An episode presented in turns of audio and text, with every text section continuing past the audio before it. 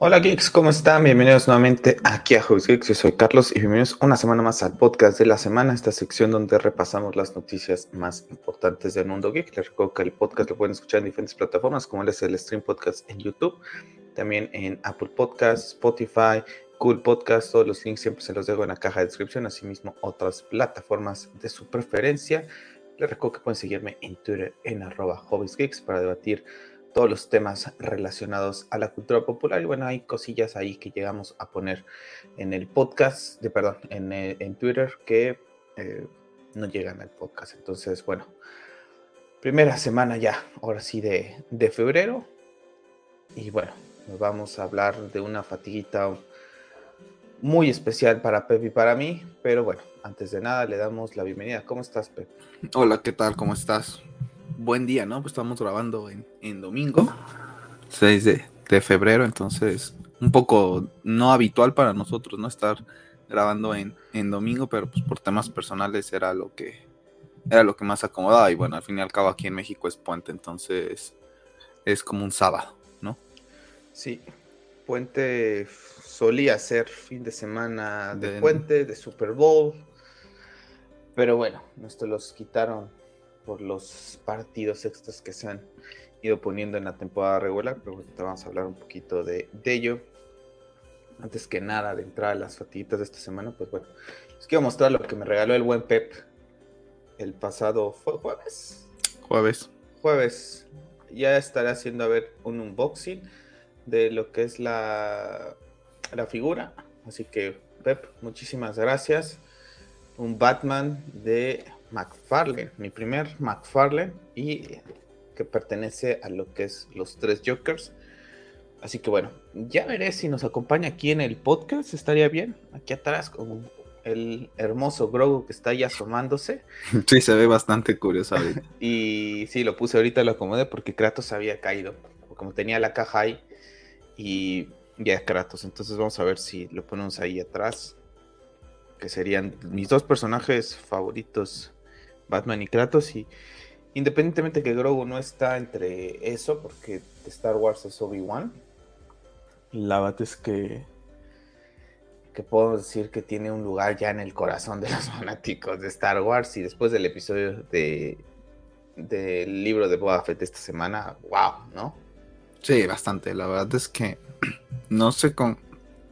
La intención puede ser vender peluches y cosas, pero la verdad es que les queda un personaje súper, súper lindo, ¿no? Y a pesar de que no emite sonidos ni palabras, es como Artu y Tripio, ¿no?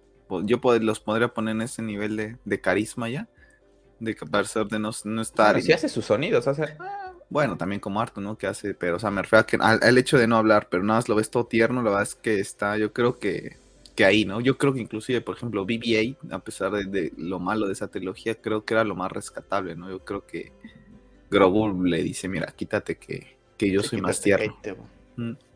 Bastante interesante el capítulo de, del mm, libro de Boba Fett. Ya estaremos platicando de ello más adelante, yo creo que en un resumen que haremos de lo que fue la, la serie. Para no entrar más aquí en detalle, porque tenemos un podcast bastante, bastante larguito. Así que, bueno, Pep, antes de entrar a la fatita mayor. No sé si quieras comentar alguna que tuviste esta semana. O ya de plano nos pasamos a la otra. Comencé a ver How I Met Your Mother nuevamente. Eh, porque contrataste Star Plus y ahorita dirás el por qué. Y, la, y, iba a comenzar a ver eh, la razón por la que contrataste el Star Plus, pero pues me apareció de entrada How I Met Your Mother. Entonces es mi serie favorita de comedia. Entonces la verdad es que ahorita es lo que estoy comenzando a ver nuevamente y le estoy disfrutando, te lo decía ayer, otra vez como si nunca lo hubiera visto. Me estoy partiendo de risa cada, con cada capítulo y la verdad es que es una serie súper, súper recomendada. Es un poco larga y a ver, tendrá capítulos de relleno, pero en realidad la serie para mí es, es muy buena, ¿no? Por ejemplo, a pesar de que Mother Family también es muy, muy buena, yo siempre he tenido más cariño y me gusta más How I Met Your Mother que, que Mother Family, ¿no? Entonces es una serie que yo recomiendo. No. Entonces, y esta semana no he jugado prácticamente nada. A ver si, si más tarde le doy un poquito a, Horizon. Digo, ya es un hecho que no llegué a, Forbidden West, eso es un, hecho rotundo, pero eh, te lo mostraba yo la, semana pasada, ¿no? Que, es, que son las partes que me están costando y me, me, decías que sí, que era un poco tedioso esas partes de, los movimientos de ve aquí a punto A y punto B, pero punto A y punto B es un lado del mapa y punto B está al otro extremo y por más que a veces hagas los viajes largos, mm, el tiempo de carga en pantalla también a veces se puede hacer un poco cansado, ¿no? Entonces, y a pesar de que vengo de un juego como Bloodborne, donde los tiempos de carga son de prácticamente casi dos minutos, en este se me hace un poquito más molesto todavía. Me, sigue, me sigue estando costando un poco. Llega la parte donde Aloy eh, entra como unas instalaciones y ve el tema de su madre. No sé si, si, te acuerdas de esa escena que está como que empieza a ver hologramas de su mamá, como que una sala de juntas, ¿no? Y están hablando de cómo se cargó esta persona al mundo con su tecnología artificial. Ahí le paré, ya después de ahí ahorita con la persona que interactúa Aloy en ese momento le dice que tiene que ir a cierto lugar y ahí fue cuando, cuando lo quité. Empieza a tomar un poco de, interés, pero me sigue costando un poco, ¿sabes? O sea, no me termina de enganchar al 100. Creo que inclusive te lo comenté en su momento. Days Gone, cuando lo comencé a jugar, me llevó a cautivar un poquito más, a pesar de que tenía el tema de que la moto tienes que estar midiendo el tema de la gasolina, no te puedes ir como loco me cautiva un poquito más, ¿no? Entonces, en esa parte sí creo que me está costando. Sí, también vi un comentario de una persona que también eh, lo comentaba, ¿no? Que le cuesta mucho trabajo en algunas misiones. Horizon Zero Dawn, por eso para mí es un buen juego, pero vamos a ver, ¿no? Todo lo que es, todas estas quejitas que hemos platicado en los últimos podcasts y que hoy también vamos a platicar nuevamente de Forbidden West, pues las mejoren, ¿no? Porque es lo que te decía yo, son tiempos largos de ve aquí, ve allá y cuando no tienes abierto todavía los viajes rápidos, pues se hace muy tedioso, ¿no? De que tienes que ir hasta el punto X en el mapa, hasta lo más alto y después tienes que regresar y es como, pues ¿para qué más decir? Para platicar cinco minutos y después me vuelves a regresar. Entonces vamos a ver si todo eso lo cambian. De mi parte, pues sí, me suscribí a Star Plus hay dos razones. La primera es la que vamos a hablar ahorita. Y la segunda es porque había visto, creo que lo comenté la semana pasada, ¿no? Acerca de un clip de Hilary Duff, de How I Met Your Father. Esa era mi idea principal. O sea, quería ver el spin-off, no quería ver la serie original, porque pues, tengo cierto eh, cariño, ¿no? A Hilary Duff de, de, cierta manera, porque pues crecí con Lizzie McGuire, era mi crush en 2004, me acuerdo, estaba obsesionadísimo con con Hilary Duff. Entonces me sigue siendo, se me sigue siendo una, artista muy, muy bonita, una voz súper tierna y todo. Y había visto el clip que había puesto en, su cuenta de Instagram acerca de esto, de esta serie, y dije, bueno, pues me voy a suscribir, ¿no? Pues yo ya asumí que se estreno simultáneo en este mundo del stream, y pues que no. O sea, llegará así a Star Plus en algún momento aquí a Latinoamérica, pero no se sabe cuándo. Entonces yo creo que a lo mejor pasando 3, 4, 5 capítulos o en una vez hasta que termine, no sé que son cosas que no entiendo. Entonces, pues me puse a ver How I Met Your Mother, ¿no? Llevo como nueve, siete, entre siete y nueve capítulos. Hasta ahorita la estoy disfrutando, ya veremos en qué lugar se queda de comedia, pero me recuerda mucho esto al año pasado, que durante el principio de año vi series más como que relajadas. El año pasado, por estas fechas, comencé a ver Brooklyn 999 más o menos, ¿no? Entonces, nada de series de esas... Eh, pues locochonas, por así decirlo. Pero la razón... ¿Ya viste cuántos capítulos tiene por, temporada? Ah, son 22, ¿no? No, la de, o sea, la de todavía la de Hillary no la comienzas, tal cual. No, la de Hillary no está. Ah, todavía no está. No. Me estás, no me estás poniendo. No, sí, es que, es que yo ya te había entendido que era la que ya estabas viendo ahorita. No, estoy viendo How I Met Your Mother. How I Met Your Father no está, que es lo que te decía yo que no sé, entiendo cómo es que en Estados Unidos ya está, ¿no? Le estaban pasando a través de Hulu, que pertenece ya a Disney, y aquí en, Latinoamérica no, no sé, tan siquiera, oye, un, capítulo atrasado, pero no sé, ya sabemos cómo funciona el tema de los gringos. Pero bueno, la razón por la que me suscribí... el feo siempre. Así es. La razón por la que me suscribí principalmente a Star Plus fue para ver la serie de este hombre que ya desde el sábado pasado se estaba anunciando que se iba, ¿no? Ya prácticamente lo estaba dejando muy en claro, los rumores prácticamente ya estaban ahí. Y bueno, él tiene una serie llamada Men in the Arena en ESPN. Estamos hablando del mejor mariscal de campo, del mejor jugador de la NFL, le duela a quien le duela, de Tom Brady. Entonces, pues se, se va, ¿no? Se va el considerado The GOAT, ¿no? The Greatest of All Time. Anunció su retiro, ¿no? El pasado martes, primero de febrero, ya de manera oficial, en su cuenta de Instagram, en su cuenta de Twitter, en todas las cuentas, ¿no? Su... Se fue, se fue esta persona que, que es de admirar, ¿no? Te puede caer bien, le puedes tener envidia, pero tienes que reconocerle que la forma de mentalidad que tuvo durante toda su carrera ha sido maravillosa, ¿no? Porque era un coreback que prácticamente venía a ser suplente y si jugaba uno de esos partidos en donde ya no se tenía nada que ganar, en donde si a lo mejor se sentía mal el coreback principal, pues él entraba, pero para la siguiente semana ya no volvía a jugar. Y bueno, se da toda la situación con Drew y se hace de la titularidad. Y en la, en la, serie se va contando, ¿no? Y lo van narrando algunos sus compañeros, cómo comienza a, convertirse en la leyenda que es el día de hoy, ¿no? Eh, yo estuve viendo eh, algunos videos y, y muy y, siguiendo muy, muy de cerca todo este tema en, en, mi cuenta personal de Twitter. Y prácticamente toda la gente que ama este deporte se rindió ante él.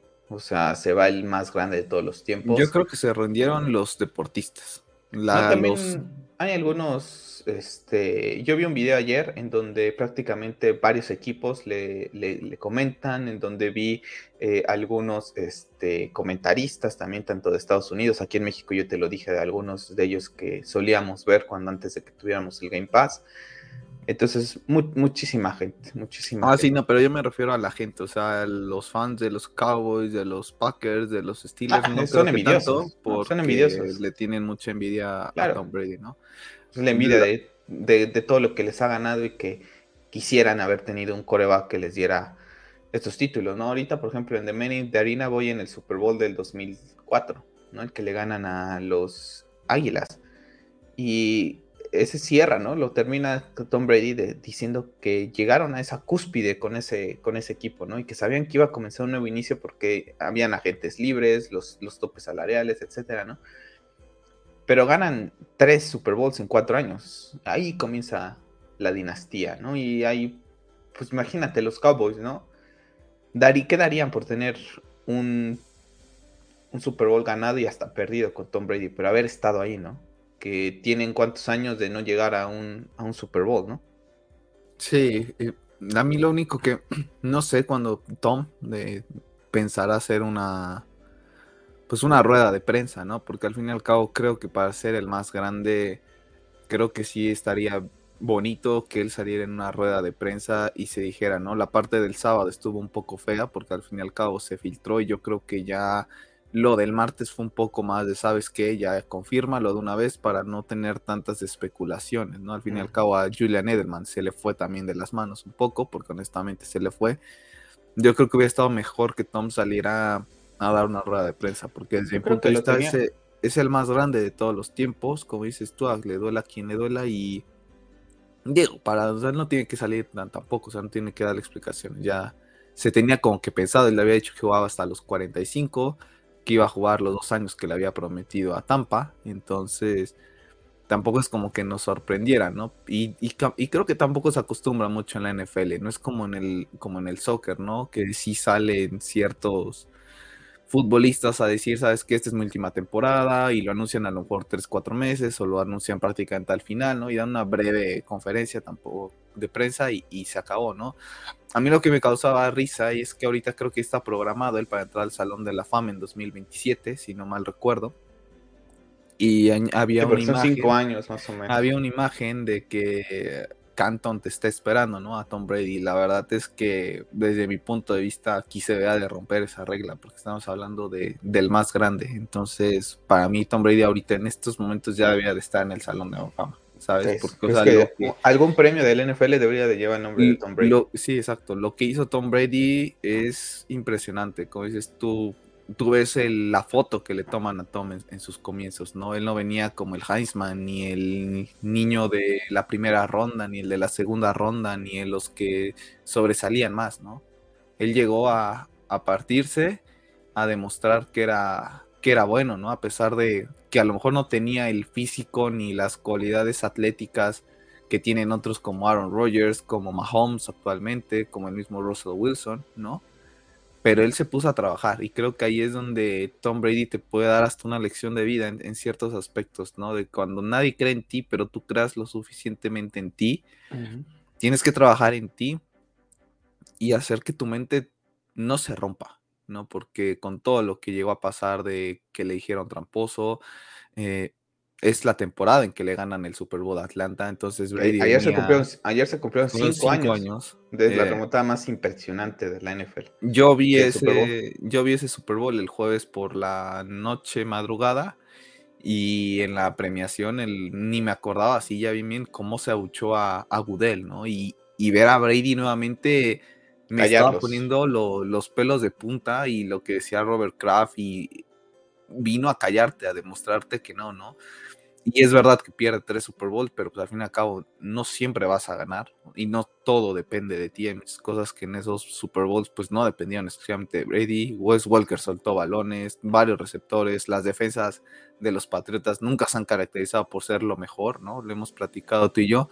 Entonces creo que sí deja un parteaguas que yo creo que al menos en nuestra vida no creo que volvamos a ver. Honestamente creo que lo que hizo es irrepetible a día de hoy. Yo creo que de todos los deportes que hemos visto, a ti a mí nos tocó ya verlo prácticamente lo final de Jordan, o sea, lo veíamos de pequeñitos con nuestros primos, no sé si te acuerdas, pero era así como que no estabas muy consciente de lo que estabas viendo. Eh, y para mí hemos visto a LeBron, ahorita a Steph Curry, ¿no? A Cristiano, a Messi, pero ninguno para mí tiene el calibre de este señor porque lo, que, porque lo que hace es, impresionante, ¿no? O sea, ves muchas veces a Messi pecho frío, ves muchas veces a Cristiano pecho frío, eh, y este no, siempre en realidad trataba de ir a ganar. Y no digo, no siempre lo hacía, porque al fin y al cabo no siempre se en la vida, pero siempre su mentalidad era esa, ¿no? Y creo que la manera en que se retira es un poco fea. Tú y yo siempre lo decíamos, que queríamos que se fuera con un Super Bowl, ¿no? El año pasado para mí ha estado genial que se retirara ahí. Mira, pero ha estado genial, pero cumplió, cumplió, su, pero cumplió su palabra, promesa de, terminar eso y aún así creo que el, último eh, partido, a pesar de que no lo gana, lo que hace de volver a remontar, pues, y llevar a tiempo extra un partido que tú y yo ya dábamos. casi lo lleva a tiempo extra, ¿no? Lo lleva a tiempo extra. Ya no lo llevan. Ah, sí, tiene razón. Bueno, pero. quedan 40 segundos. Sí, 40 segundos y la defensa no, puedan. Bueno, pero aún así. O sea, los puso prácticamente sobre la lona nuevamente. Entonces en un partido que inclusive tú y yo, a pesar de que él ya había demostrado que se podía hacer, tú y yo lo estábamos dando ya por, por perdido también, ¿no? Lo terminamos de ver porque sabíamos que posiblemente iba a ser su último partido. Entonces, creo que se fue, a pesar de que no de la manera en que me había gustado, se fue siguiendo demostrando que si por él dependía, eso no se acababa hasta que él dijera, ¿no? Lamentablemente los Bucks no toman el balón eh, enseguida, entonces, o un fallo ahí de ¿Cómo se llama el, el coreback de los Rams? No me acuerdo. Ah, de Stafford, ¿no? Que ya ves que decíamos, ahorita la va a cagar porque Stafford suele agrandarse y lanzar pases porque tiene un brazo brutal. Bueno, entonces decíamos, ahorita se va a alargar, la va a cagar y Brady les gana, pero bueno. Pues sí, se va, pero sí, ¿no? Que hubiera estado momento que se retira el año pasado con ese séptimo anillo, pero es un hombre de honor, ¿no? Como dices tú, ¿no? Él les prometió a los Bucks que se iba a quedar dos años, pasaban lo que pasara, y lo cumplió, ¿no? Y, estuvo ahí a, prácticamente a dos partidos nuevamente. Entonces creo que también es de respetarle a Tom Brady esa dedicación que ha tenido con, sus equipos, ¿no? Y, y bueno, triste eh, para nosotros el día que se fue de los Patriotas, ¿no? Fue un día bastante triste porque pues, eh, pues te deja el, insignia, ¿no? Y los Patriotas el año pasado sufrieron bastante sin él, este año comenzaron a retomar, el próximo año vamos a ver cómo les va con todos los cambios que se están haciendo en todas las, las líneas de los entrenadores. Pero bueno, la verdad es que a mí no me queda nada más que, que agradecerle, ¿no? Entonces, eh, pues muchísimas gracias a Tom Brady. Dice que nunca verá esto, pero ya le escribí varios mensajes agradeciéndole en Twitter, en Instagram, a ver si alguien de su personal algún día, ¿no? Se lo llega a leer de todos los mensajes que recibió el día que anunció su retiro, el más grande de todos los tiempos. No me queda nada más que agradecerle porque hizo que me enamorara de este deporte y como dices tú, que, puedas admirar a una persona de esta manera, ¿no? Porque Messi, Cristiano, pues han sido buenos desde que eran niños, ¿no? O sea, los reclutadores tenían el ojo en, Messi, en Cristiano, y decían, este puede ser algo, algo interesante, ¿no? Y con Tom Brady no pasó eso.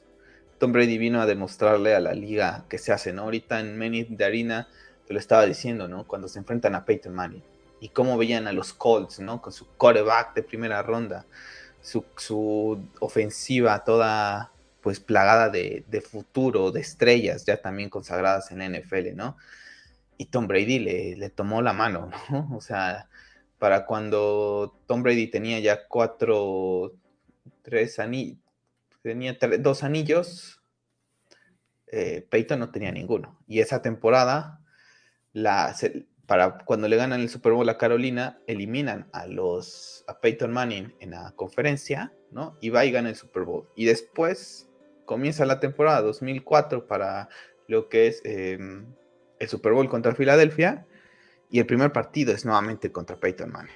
Y se lo vuelve a ganar, ¿no? Y, ya tenía, entonces, parece entonces él tenía ya dos anillos, le había ganado una, un AFC Champion ¿no? Y pues ahí comienza una rivalidad muy bonita que también al final de cuentas se termina en amistad, ¿no? Al final de cuentas Peyton Manning y Tom Brady sean de maravilla.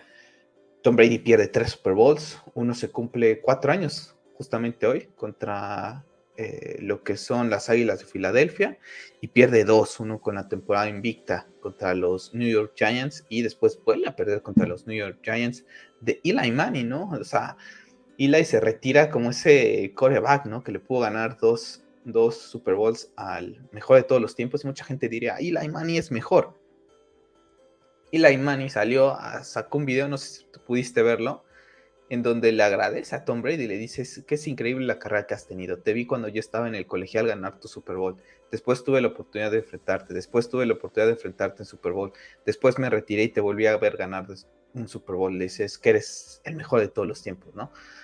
Y pues ahí está esa humildad, ¿no? Por parte de, cómo ellos, eh, pues se, respetan entre sí, ¿no? Entonces, pues bueno, pues ahí tenemos a Tom Brady, repasar un poquito rápido lo que es su, historial, porque es el más ganador. O sea, Tom Brady tiene seis campeonatos de Super Bowl. Ningún otro equipo de la NFL tiene esos títulos. ¿no? Actualmente nada más los Patriotas y los Steelers, si no me recuerdo, tienen seis. No me acuerdo los Dallas Cowboys, si tienen creo que cinco. Tienen cinco. Cinco, cinco, ¿no? Eh, ningún coreback tiene siete, ningún coreback tiene cinco. El que más se le acerca es otro de los más grandes, que es Joe Montana con cuatro. Pero bueno, Tom Brady está ahí en la cúspide con siete. Va a ser difícil de superar, al menos para ti, para mí, que lo veamos, no sé. 15 Pro Bowls, 15, 5 MVP de Super Bowl, 3 primer equipo All Pro, 3 eh, NFL MVP y 2 ofensivo del año. En historia del NFL tiene más pases de touchdowns, tiene más yardas aéreas y tiene más victorias. Hay una imagen por ahí que donde tiene prácticamente el récord de pues récord ganador contra todas las franquicias de la NFL. Más bien no récord perdedor, porque hay unas con las que empató. Por ejemplo, creo que Arizona se enfrenta con él dos veces, precisamente, y creo que tienen 1-1, ¿no? Pero, por ejemplo, nunca, nunca tuvo un récord, no, quedó con un récord perdedor, ¿no? La verdad es que, por ejemplo, y lo de las yardas, muchos podrán decir, bueno, es que su carrera fue muy longeva, pero Brady nunca se categorizó por ser un coreback de lanzar muchos pases de más de 20 yardas. Brady siempre trataba de buscar como que el primero y 10, el primero y 10, o ser pases muy cortos, ¿no? Entonces por eso es que a lo mejor recuerdo que siempre le costaba como que es que Drew Brees hace tantas yardas, ¿no? Y Aaron Rodgers o Big Ben cuando estaba en, buen momento. Brady nunca se caracterizó por tratar de jugar de esa manera, de tratar de ser el, el que yo aquí me lanzo un pase de 40 y con eso ganamos, ¿no? Siempre trataba de manejar muy bien el reloj e ir poco a poco, ¿no? Ir moviendo la, la cadena. Creo que son de las cosas más bonitas, ¿no?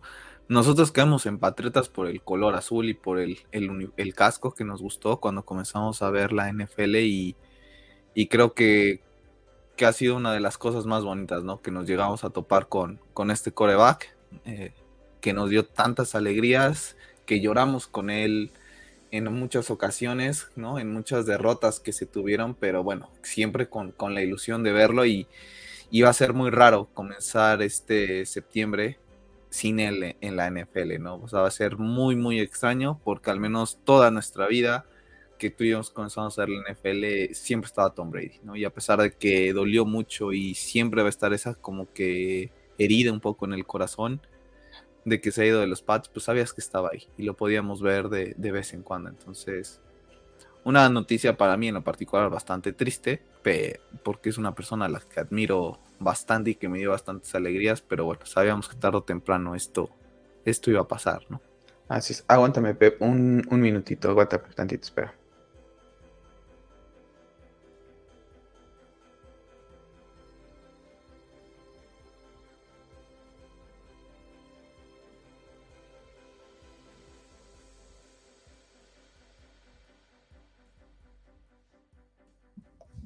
Perdón, Pep, ya está, perdón. Ay, tenía que aquí como una cosita. Este, sí, la verdad es que como dices tú, ¿no? Eh, cómo nos enamoramos de este equipo y pues te topas, ¿no? Con, el más grande de todos los tiempos. La verdad es que sí, decían en, en, en lo que era la, el día de, has llorado, ¿no? ¿Cuál, cuál, cuál, cuál ha sido tu llorada de alegría y de tristeza, ¿no? De con, Tom Brady en el campo, ¿no? Y y recuerdo ese Super Bowl de Atlanta, yo me acuerdo que me salieron mis... No te escuchas bien. Me salieron mis, mis lágrimas. ¿Ahí me escuchas mejor? Sí, ahí te escucho mejor.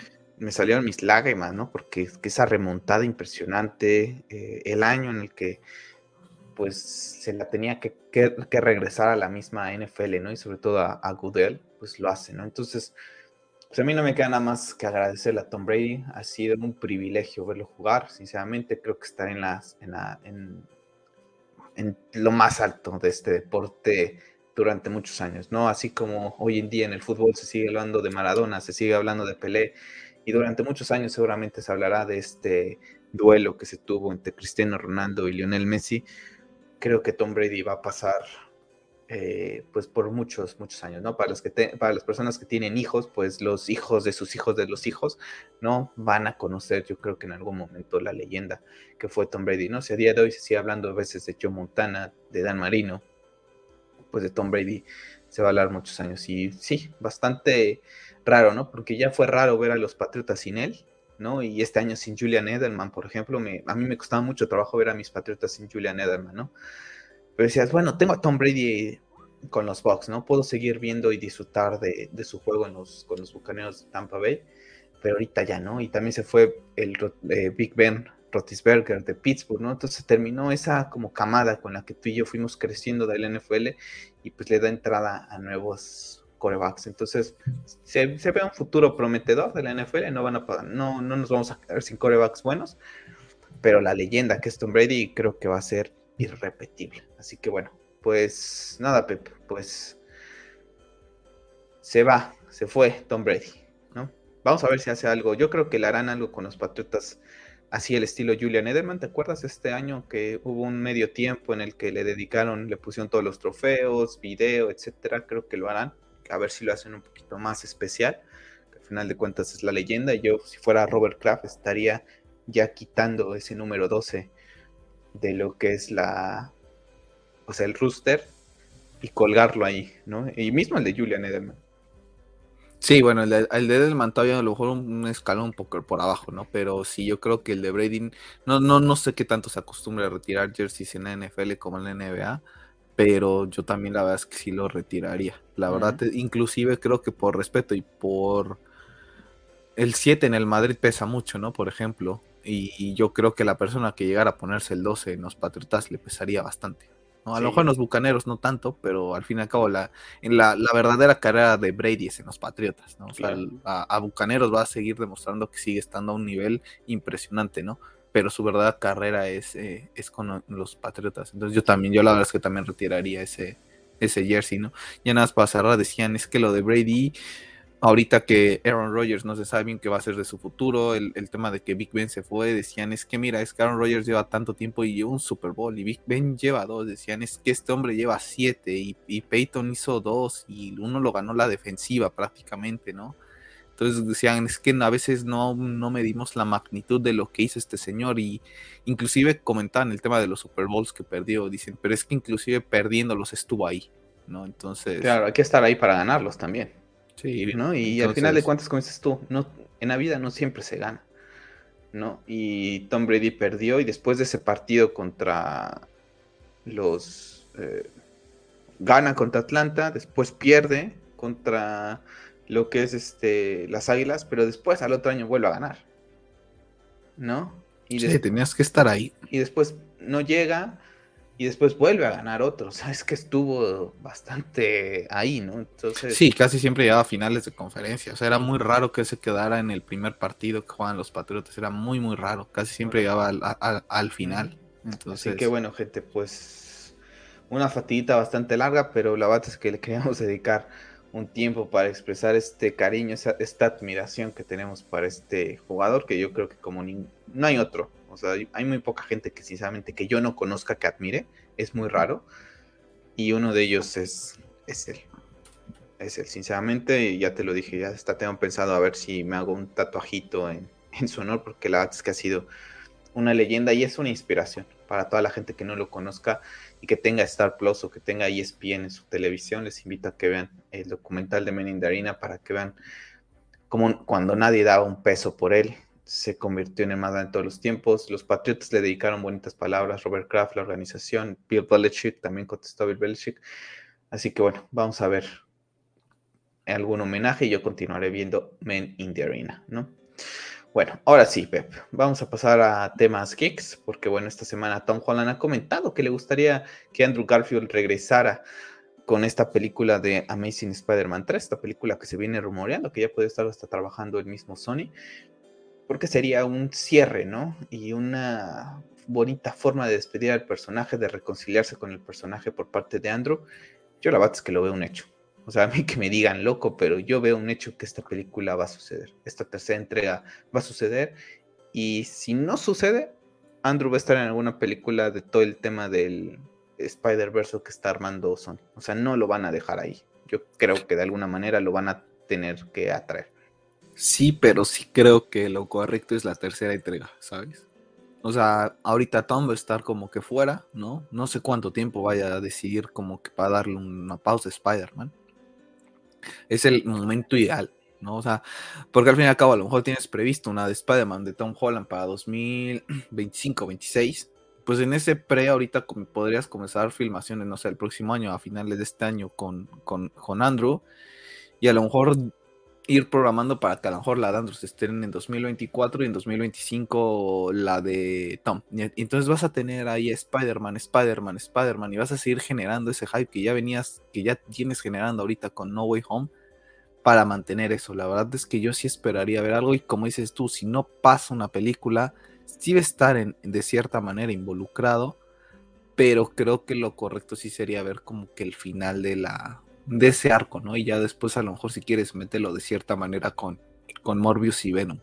Pero que empiecen a estar hablando ya un poquito después de ver el éxito de, de lo que fue Spider-Man, puede ser que sí se esté cocinando algo, ¿no? Y que qué bonito, como decías tú en el podcast pasado, no necesitas estar pidiendo nada, ni estarte levantando, poner un hashtag, no, o sea, ellos ya vieron que es un éxito y si todas las partes están de acuerdo y la agenda lo permite, pues se va a poder hacer algo. Entonces, sí, la diferencia entre uno y otro. Mm, y más que está con todo, porque por ejemplo esa semana salió la noticia que Dakota Johnson ya está muy cerca para hacer en pláticas para eh, interpretar a Madame Web, ¿no? Entonces, el multiverso de Spider-Man se, se viene, ¿no? Por parte de Sony van a tratar de meter cositas ahí bastante interesantes. Yo veía este meme que me dio bastante risa del por qué, del por qué la seleccionaron. Aquí está. No, ahí tenemos a Madame Web con su... Y bueno, ahí tenemos la imagen de Dakota Johnson en Fifty Shades of Grey. No, de hecho cuando puse la noticia puse Fifty Shades of Spider-Man.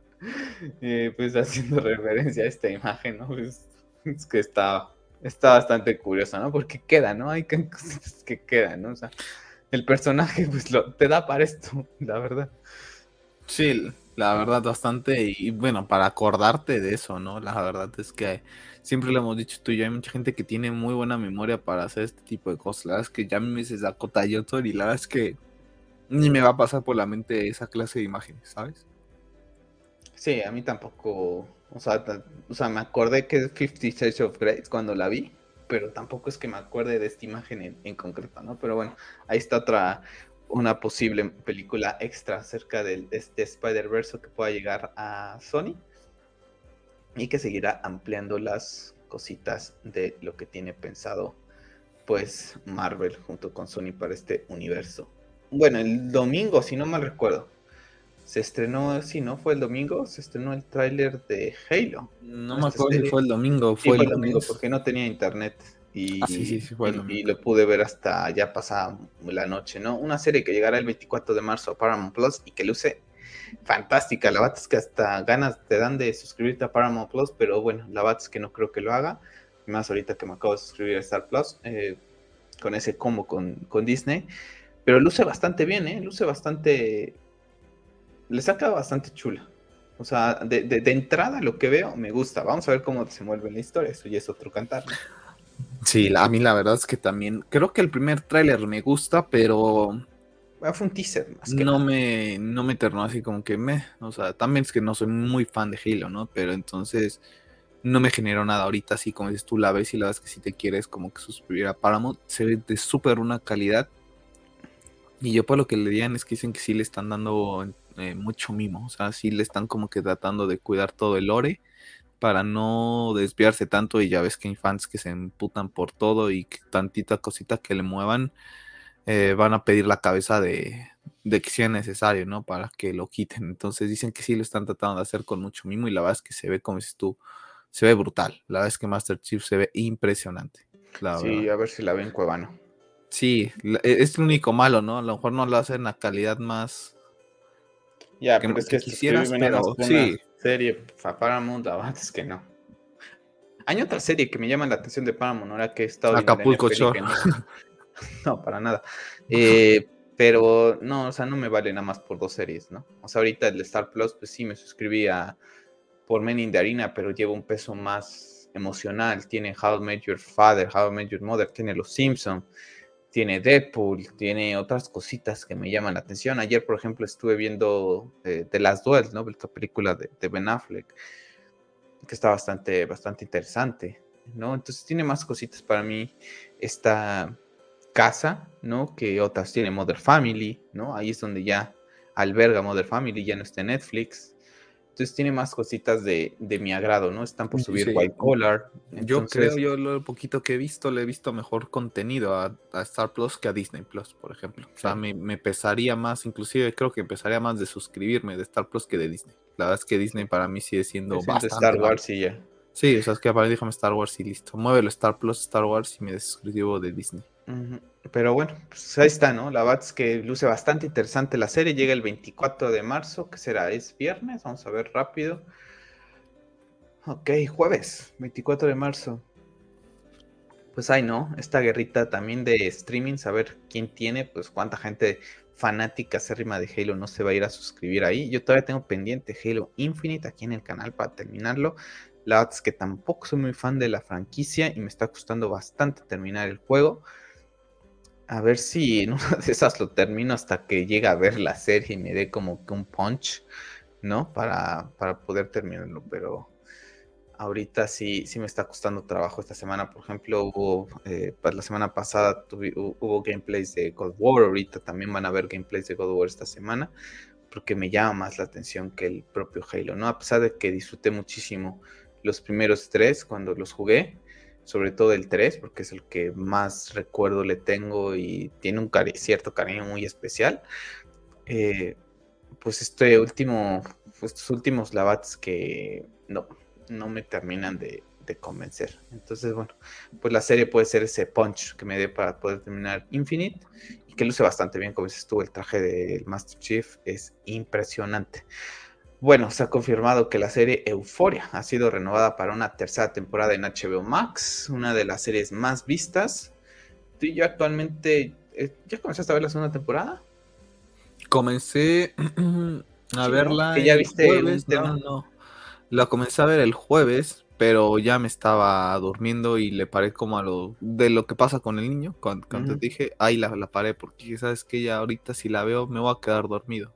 Pero ya comencé a verla para darle un poquito de seguimiento, porque si no, mi idea era como que verla una vez que terminara, pero honestamente no voy a estar como que muy al pendiente de, ay, mira, ya terminó este Euforia, ¿no? O sea, voy a tratar de irlos viendo como que poco a poco, a lo mejor no cada semana, pero a lo mejor ver uno, dejar que se acumulen otros dos, después ver otro y ya irla soltando de esa manera.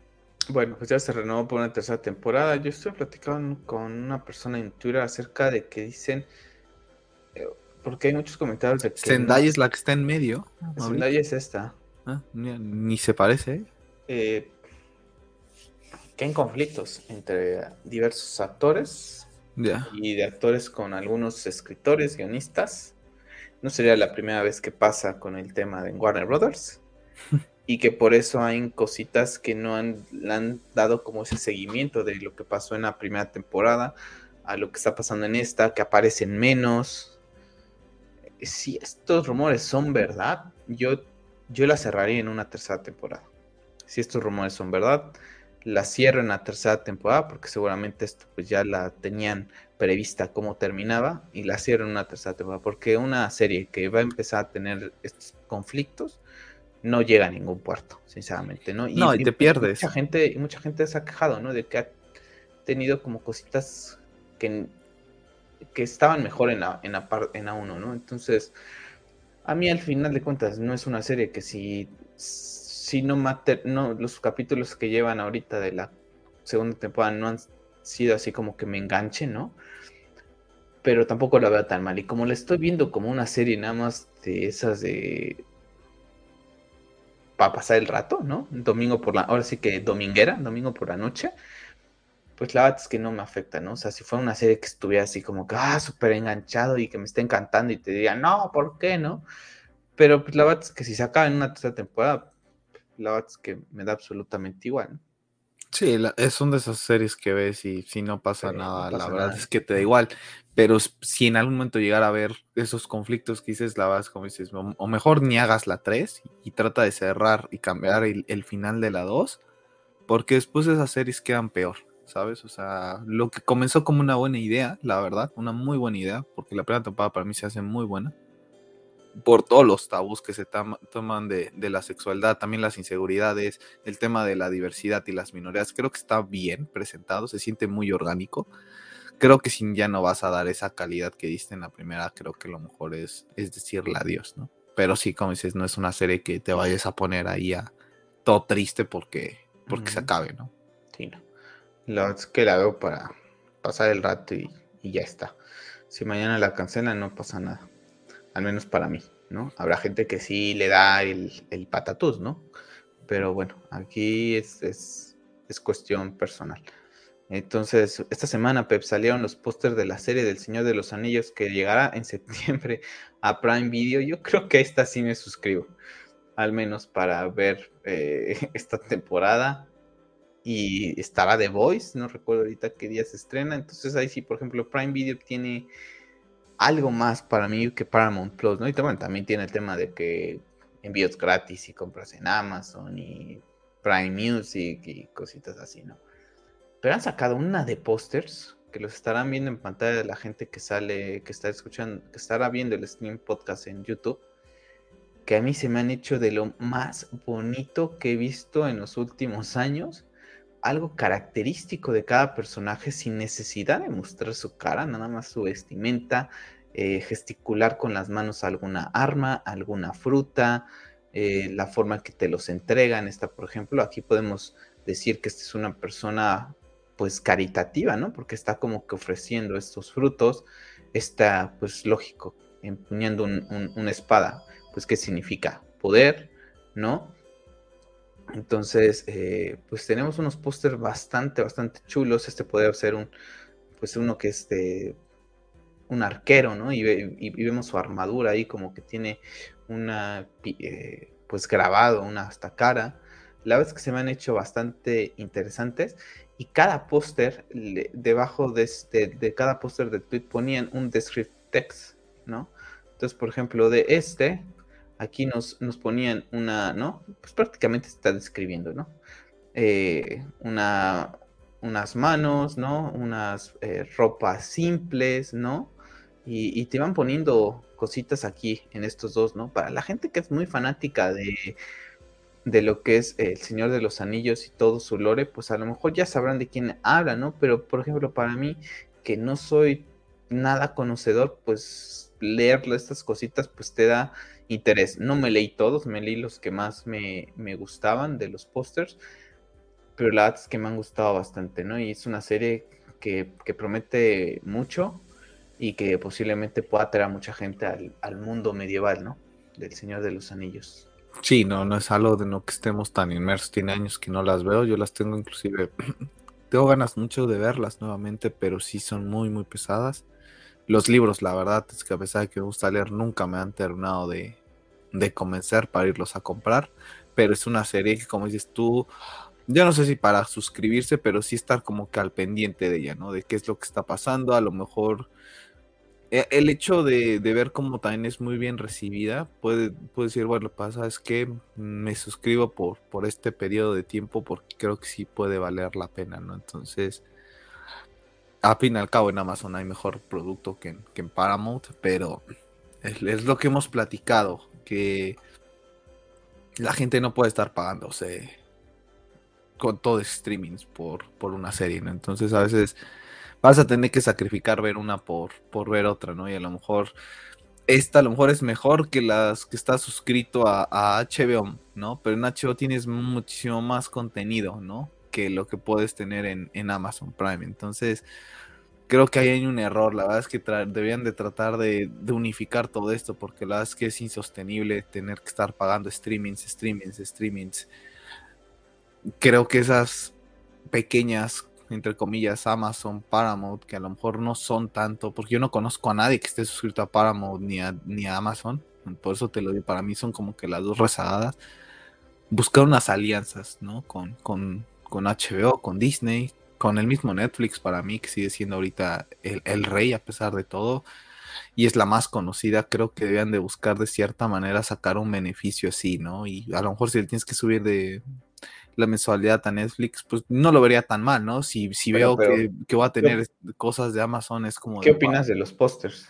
Los pósters están padrísimos, o sea, son de esos pósters como minimalistas que no necesitan, como dices, mostrar mucho para los conocedores, a lo mejor entienden de qué van, pero es que la calidad de las armaduras, la, la fotografía que a ti y a mí nos gusta bastante, la verdad es que se ven, se ven bastante bien, ¿no? O sea, pasas de largo. No visto, ¿no? ¿Sabes? pasas como que de largo un poco en teoría, porque no sabes de a quién se están refiriendo, pero la verdad es que les quedan bastante interesantes, ¿no? Y a lo mejor hasta te puede llamar la atención, ¿sabes qué? Quisiera saber de qué personaje estás hablando. Por eso te digo, o sea, a mí, me, a mí me, yo me puse a leer algunas eh, descripciones de los pósters, de los que más me gustaron. O sea, a ese grado llegó su marketing de que invertí mi tiempo en estarlos leyendo. Entonces, bastante guay, nunca había visto algo algo similar y pósters bastante, pero bastante chulos.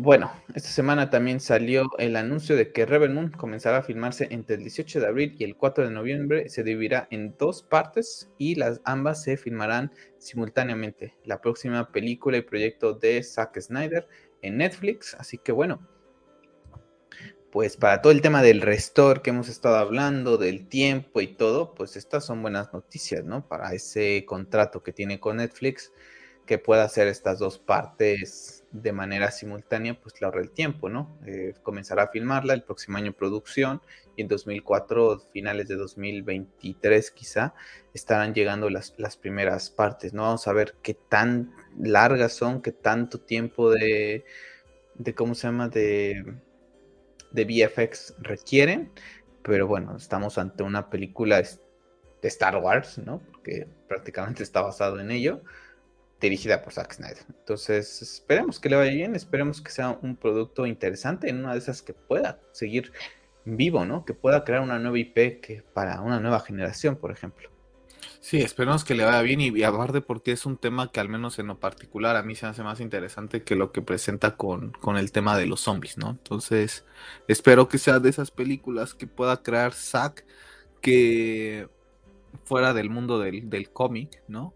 Que me termine de, de atrapar un poquito más, ¿no? Pero al fin y al cabo las películas relacionadas con, con el zombie la vez que las vi una vez, ¿no? Y no creo que las vuelva a ver. Entonces esperemos que con esta sí me generen un, poquito más de, hype y de interés, ¿no? Porque al fin y al cabo las películas de esa que más me gusta, pues todas están basadas en, cómics, ¿no? Así es, así que bueno, pues ahí ya supongo que estaremos teniendo más noticias de Reverend como se acerque esa fecha de abril y comiencen estos rodajes. Así que bueno, pues ahí está. Netflix. Por cierto, también en Netflix, si no mal recuerdo, en Estados Unidos y Canadá ya está Watchmen. No, yo no sé cómo funciona el tema como propiedad, ¿no? Ser película de Zack, pero también de Warner Brothers. Al final de cuentas, los personajes le pertenecen a Warner. No sé si hay temas legales, pero bueno, llegó ahí a, a lo que es Netflix. Y bueno, vamos a ver que en algún momento yo creo que aquí en Latinoamérica igual Netflix hará de esos derechos para tener como que todo lo de Zack Snyder, ¿no? Bueno, aguántame tantito nuevamente, Pep.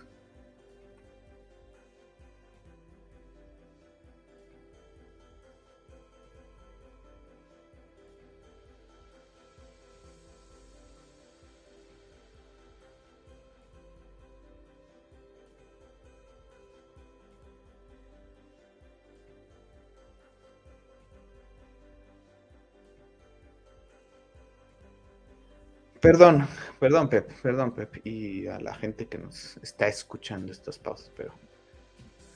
Bueno, continuamos con Star Wars. Tenemos el tema de que da la casualidad, ¿no?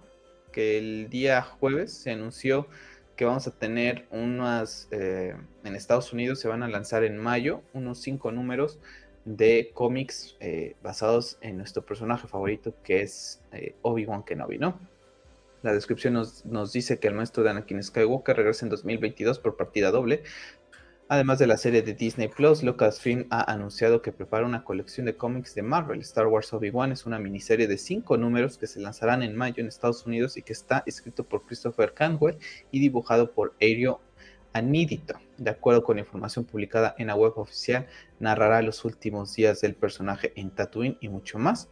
No veremos solo a Obi-Wan más anciano, puesto que a través de sus diarios personales se trasladarán las viñetas a otras aventuras interiores de un modo similar a como se hizo en el cómic Star Wars, también de Marvel. Así las cosas, los cómics abarcarán historias desde sus comienzos como iniciado y Padawan, pero también mostrará sus perpecias durante las guerras clon ya como maestro Jedi.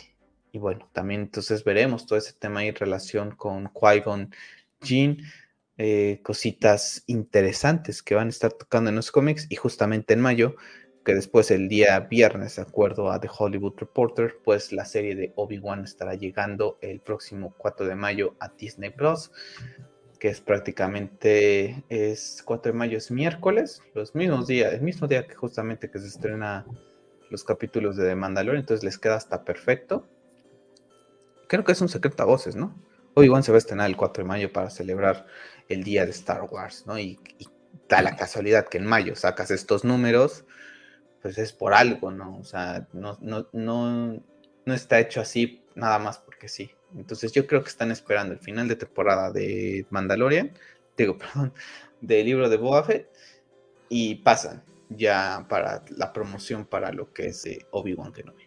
Sí, posiblemente es lo, que puedan hacer y la verdad es que creo que ahorita voy a bajar un poco las expectativas con el tema de, de Obi-Wan, pero es un personaje bastante querido. Entonces creo que la mejor manera de, de festejar el May the 4 es con estrenando esta, esta serie. Y a lo que me refiero de bajar mis expectativas es que las tenía muy elevadas con Boba Fett. Y pues no ha sido lo que yo esperaba. Entonces, Creo que esperabas quitando los dos últimos episodios que los no son de Boba Fett, pero no son de Boba Fett. Sí, pero no son de Boba Fett. Entonces, eh, voy a bajar un poco mis expectativas. Si te soy honesto, voy a tratar de no tener las expectativas tan altas como las tuve con el libro de Boba Fett, porque me he llevado una decepción bastante grande. Entonces, no va a ser que me pase lo mismo con esta. Sí, emocionarme, pero ya no. O sea, ir ya sabiendo que puede ser que no vea lo que lo que, lo que tú estás imaginando. Lo que yo estoy imaginando. E inclusive aunque no me lo esté imaginando. O sea, que me presentes algo que a lo mejor ni siquiera me pasa por la cabeza y me vueles, ¿no? Sabes, que digas, wow, yo no me esperaba que fueran a hacer esto con este personaje, ¿sabes? O sea, ese tipo de cosas. Pero el libro de Boa Fett ahorita me hace irme eh, con cautela, la verdad. Sí, porque la forma en que han tratado a Boba, la verdad es que ha sido... Yo te lo decía, ¿no? veía un tweet de... Parece senador, ¿no? O político, se la pasa hablando más que, actuando. Entonces... Sí, te lo decía yo que vi un tuit de Mike Alanowski, que, el quien seguimos desde hace muchos años, porque creo que tiene gustos muy similares a ti y a mí. Y bueno, la forma en que lo conocimos fue porque ama BBS, ¿no? Y, puso, varios tweets esta semana acerca de Boba Fett. Y también, o sea, yo estaba completamente de acuerdo, ¿no? Lo que estaba pensando, subió un meme de cómo el Sarlacc no puede contra Lando Calrissian. Se lo vi. Y después, este, al Slave, casi tragándose al Slave One se le está tragando. Y es como, y que no me van a decir, no, es que le pasó esto, ¿no? O sea, es prácticamente el mismo Sarlacc. O sea, es más, o sea, sería hasta más fuerte contra. Contra sí, era más joven, entre comillas. Sí, ¿no? Por días era más joven. O meses, no, no sé. Entonces, sí, bastante raro. Esperemos que con Obi-Wan cada capítulo sea una montaña rusa de emociones, como el último capítulo de, de The Mandalorian. Perdón, nuevamente, Cenes. y, y, no es broma, ¿eh? o sea, lo digo de Mandalorian, pero perdón, del libro de Boba Pregunta rápido, pero antes de entrar con, con, el tema de videojuegos. ¿A qué escoge Grogu para ti? ¿A mí? Eh, para mí no van a tratar de respetar lo que se hizo con Rey. Entonces para mí va a escoger a Mando y por eso es que no se va a hacer ninguna mención de, de Grogu eh, ahí porque si no vas a entre comillas, manchar un poco el, el lore o el, o el canon de, de lo que se presentó en esta trilogía. De, para mí se va a quedar con mando, honestamente. Y posiblemente a lo mejor él vaya a ser de esas personas que tiene algún va a poder seguir desarrollando el tema de la fuerza, pero no va a ser un Jedi. Y yo posiblemente creo que en algún futuro van a tratar de desarrollar entonces la historia de él ya como un mercenario para mí para ahí va Grogu, honestamente. Y siguiendo mucho la ideología de The Mandalorian, eh, de, todo es ah, muy hermético y muy solitario, y creo que para ahí van a guiar la historia de él. Y se me haría interesante porque pues, sería una persona con un potencial de, de Jedi, fungiendo de otra cosa, ¿no? Y entonces eso le va a dar la posibilidad de desarrollar ciertas habilidades de aprendidas por mando, más sumado a lo mejor una que otra cosa que él vaya desarrollando por la fuerza. Para mí se queda con mando. O sea, que recordarte, no me acuerdo del nombre, pero hay un Jedi mandaloriano, entonces para mí lo que va a ser... el que crea el sable de... para mí lo que, lo que va a hacer este Grogu es que se va a quedar con Luke y después se va a ir. Y entonces ahí se queda del por qué él no muere que cuando se destruye su academia y sigue vivo, ¿no? entonces en algún futuro si quieren retomar el personaje de Rey, por ejemplo, pueden encontrarse con Grogu o que lo pueden hacer estilo así, ¿no? Entonces yo creo que vamos a ver, Grogu va a adoptar un estilo Ahsoka más Mandalorian, ¿no? Una combinación de, ellos dos. Y, que va a utilizar la fuerza, pero también se va a regir por los códigos del, del Mandalorian. Entonces para mí van por ahí los tiros. No creo que se me haría una estupidez, sinceramente, que entonces lo mandas con Luke y lo regresas así, es como, entonces, ¿para qué, ¿para qué fue? ¿No? O sea, pierde un poco de sentido. Yo creo que lo van a hacer eso. O que puedes coger las dos y Luke, no sé, ¿no? O sea, hay, muchas teorías ahí porque la forma de actuar de los Jedi, al final de cuentas, también hace que se vayan a, a, a por ya sabes dónde, ¿no? Entonces, este pues yo creo que, podría ser una nueva forma de ver las, la forma de ideología del Jedi por parte de Grogu. A ver, a ver cómo le va. Pero bueno, vamos a pasar ahora sí a temas de videojuegos porque viene cargadita. Esta semana, eh, bueno, después de las compras multimillonarias de, de Microsoft, pues Sony ya hizo oficial, ¿no? Que digo, que estas compras no son de hoy llego y te compro, ¿no? O sea, son de meses, ¿no? Cada Microsoft ya tenía meses con el tema de Activision, estos ya tenían algunos meses trabajando en esa también, ¿no? Pero bueno, eh, PlayStation adquiere Bungie por 3.600 millones de dólares. ¿No? Eh, y se, traduce esto eh, de acuerdo en colocar a la compañía en uno de los estándares de juego de servicio actual. Tenemos una eh, estrecha colaboración con Bungie desde la concepción de la franquicia Destiny, comentan desde PlayStation, y no se puede, más bien Jim Ryan, y no puede estar más emocionado por anunciar la bienvenida al estudio a la familia PlayStation. también se comenta que es un paso hacia adelante estratégico para continuar evolucionando la experiencia del juego que creamos y eh, qué se traduce, dice, ¿no? Que le, les preguntan en qué se traduce esta colaboración. Bungie mismo señala que mantendrán el control creativo completo y la independencia de publicación del universo Destiny, sin ir más lejos. Destiny 2 ha confirmado su permanencia en todas las plataformas donde se encuentra disponible y expanderán a otras nuevas, ¿no? Entonces, que que sí, que Destiny 2 porque ya es un juego que ya salió hace tiempo. Pero los siguientes juegos de Bungie serán exclusivos de PlayStation y está la contrarrestar el tema de que se dice que los Call of Duty dentro de dos años dejarán eh, de llegar a PlayStation. Entonces, se dice que PlayStation está trabajando en 10 juegos de servicio de aquí a 2026, estos juegos multi eh, multiplayer prácticamente, ¿no? Eh, que tanta, estilo como, sí, como Fortnite, como, Warzone, ¿no? Eh, que tanta gente le ha pedido a, PlayStation y que le dará esa variedad contra los juegos que a mí en lo particular son los que me gustan, que son los narrativos. A mí esta clase de juegos, pues los juego de, sí, de vez en cuando, pero no, la verdad es que no estoy tan enganchado a ellos. ¿Qué me parece esta compra? La verdad es que mucho dinero para un estudio que después de crear Halo pues sí creo Destiny, pero no hizo wow, ¿no? Al menos para mí, ¿no? Y lo que te comentaba, ¿no? Ahora es saber quién, como se, dice aquí en México, a ver quién la tiene más grande. Y aquí las tiene de todas de perder PlayStation, porque no tiene un imperio como el que tiene Xbox detrás de él, que es Microsoft, para estar comprando a diestra y siniestra los estudios que quieren. Entonces, para en algún momento, para la gente que es fanática de Bungie, que le guste el trabajo, de este estudio, pues si tengo un Xbox, pues estará jodido porque dirá, pues ya no voy a poder jugar el siguiente juego, porque sí, ahorita dirán lo, estarán diciendo que se van a mantener. No, no haces de ese estudio tuyo para mantenerlo en todas las plataformas, que eso quede claro, ¿no? Y que quien siga viendo que esto es bonito y que es hermoso, pues adelante, que lo siga viendo. Una cosa es comprar un juego exclusivo y tener un juego exclusivo, ¿no? Que PlayStation hiciera del siguiente juego de Bungie exclusivo ¿no? Pero Bungie está trabajando en otros dos juegos y los otros dos juegos llegan a ambas plataformas. Bueno, ahí PlayStation compró uno y eso ya, ¿no? Lo hizo así. Pero los otros siguen, ¿no? Como fanático del, estudio, pues dices, bueno, pues, no tendré ese si estoy en Xbox o en PC, pero voy a tener los otros dos que a lo mejor son más interesantes. Pero estar comprando estudios, es que está lo que estábamos platicando hace unos días, ¿no? El problema que genera. Al menos a mí no me gusta nada. Y a mí tampoco me, emociona que Bungie llegue a PlayStation, sinceramente. O sea, nunca he jugado Destiny. Eh, los Halo de Bungie fueron bastante guay, pero eso hace más de 10 años.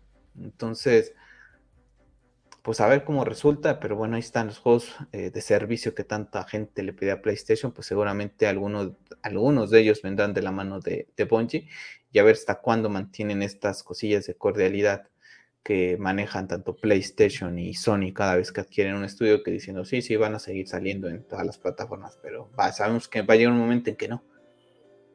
A mí la verdad es que son de esas noticias que incluso yo la podía considerar a, la magnitud de lo que hizo Xbox, la verdad es que es muy irrelevante lo de Bungie. La verdad es que como dices, no es un estudio que tenga las IPs que tiene Activision.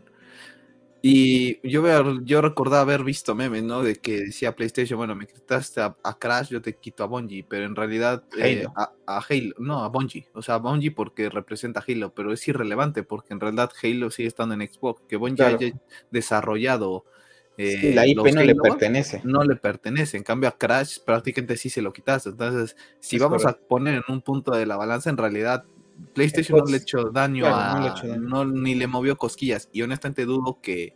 Yo creo que esta mini compra, porque yo la voy a poner como mini compra al lado del Activision, sí le movió, no le movió el pelo a Phil Spencer, pero dijo, ah, mira, ya se atrevieron a comprar algo, y pues hay que ir a ver quién está libre al mercado, ¿no? Otra vez. Y lo comentábamos tú y yo, o sea, es que la gente corderita y borrega que no entiende cosas de mercado ni de economía, que nada se están hablando como malditos fanáticos, no entendían el daño que está haciendo esto, porque como dices tú, ahora es ver quién la tiene más grande y ahora ver quién voy a tratar de comprar.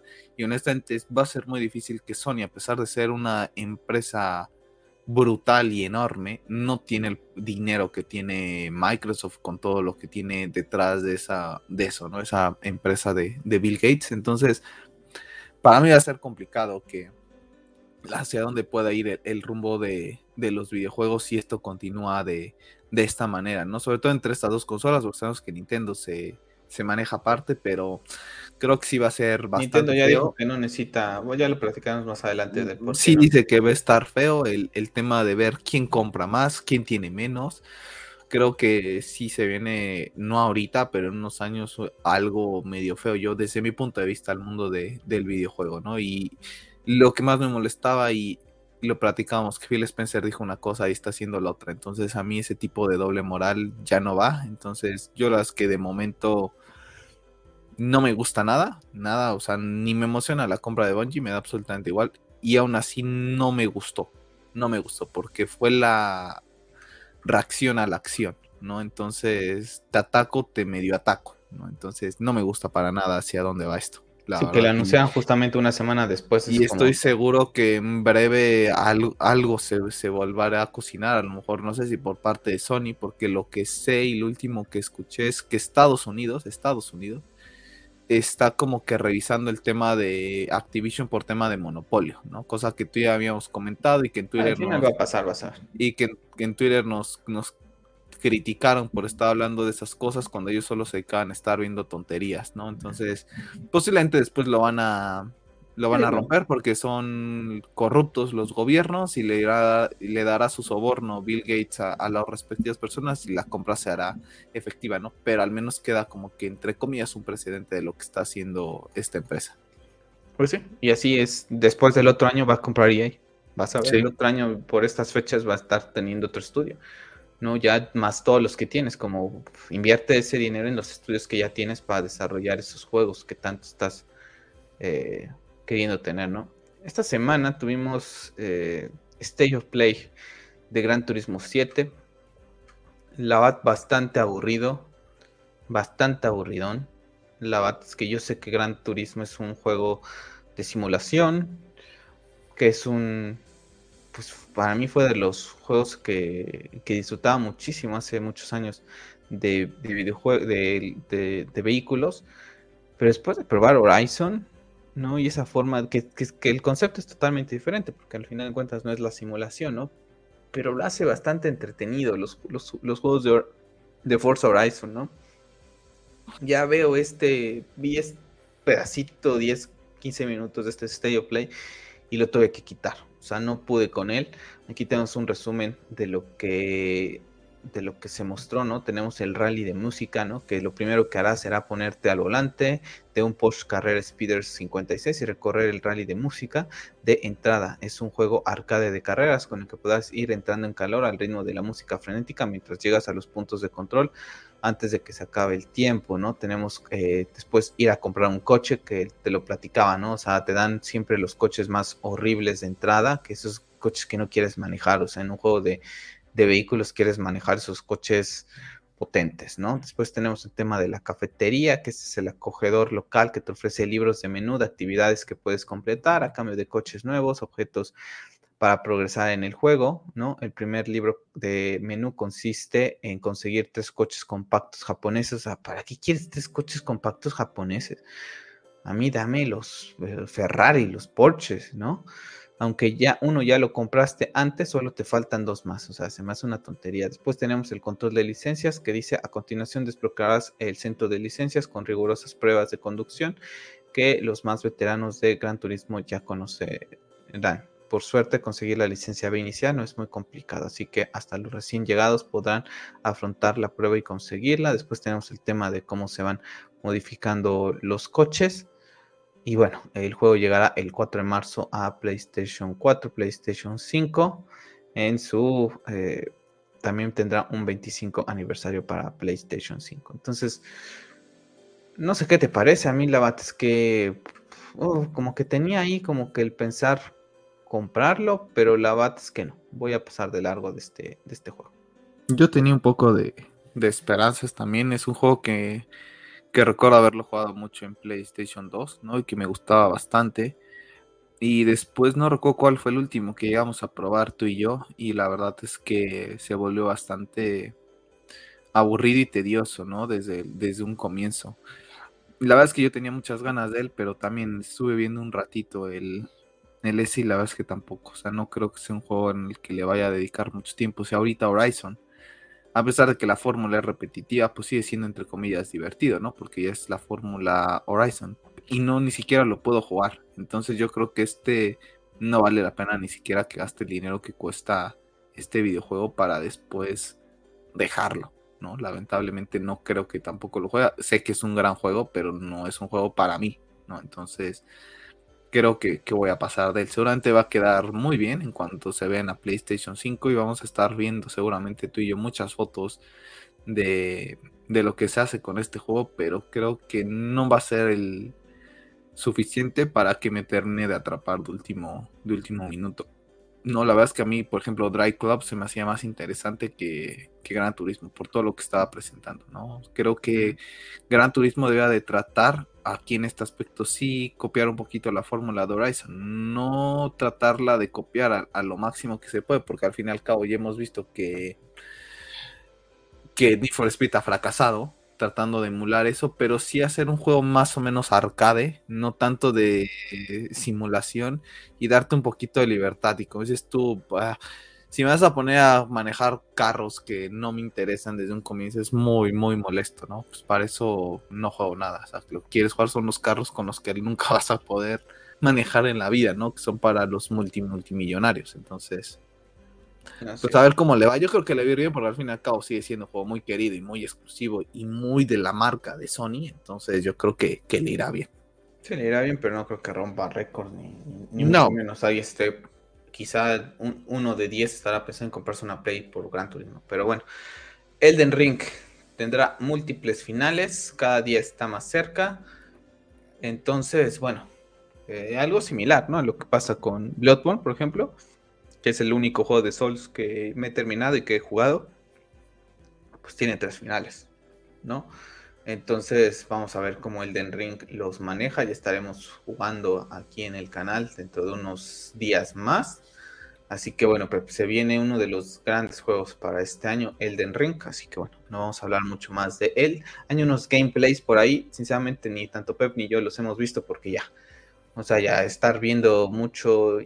Yo suelo ver eh, videos de, juegos cuando es mundo abierto. Me acuerdo que cuando, antes de que saliera Assassin's Creed Valhalla me vi dos, tres videos de 11, de 11 a 15 minutos eh, de gameplay, pero son misiones secundarias, que en una de esas ni las hice yo.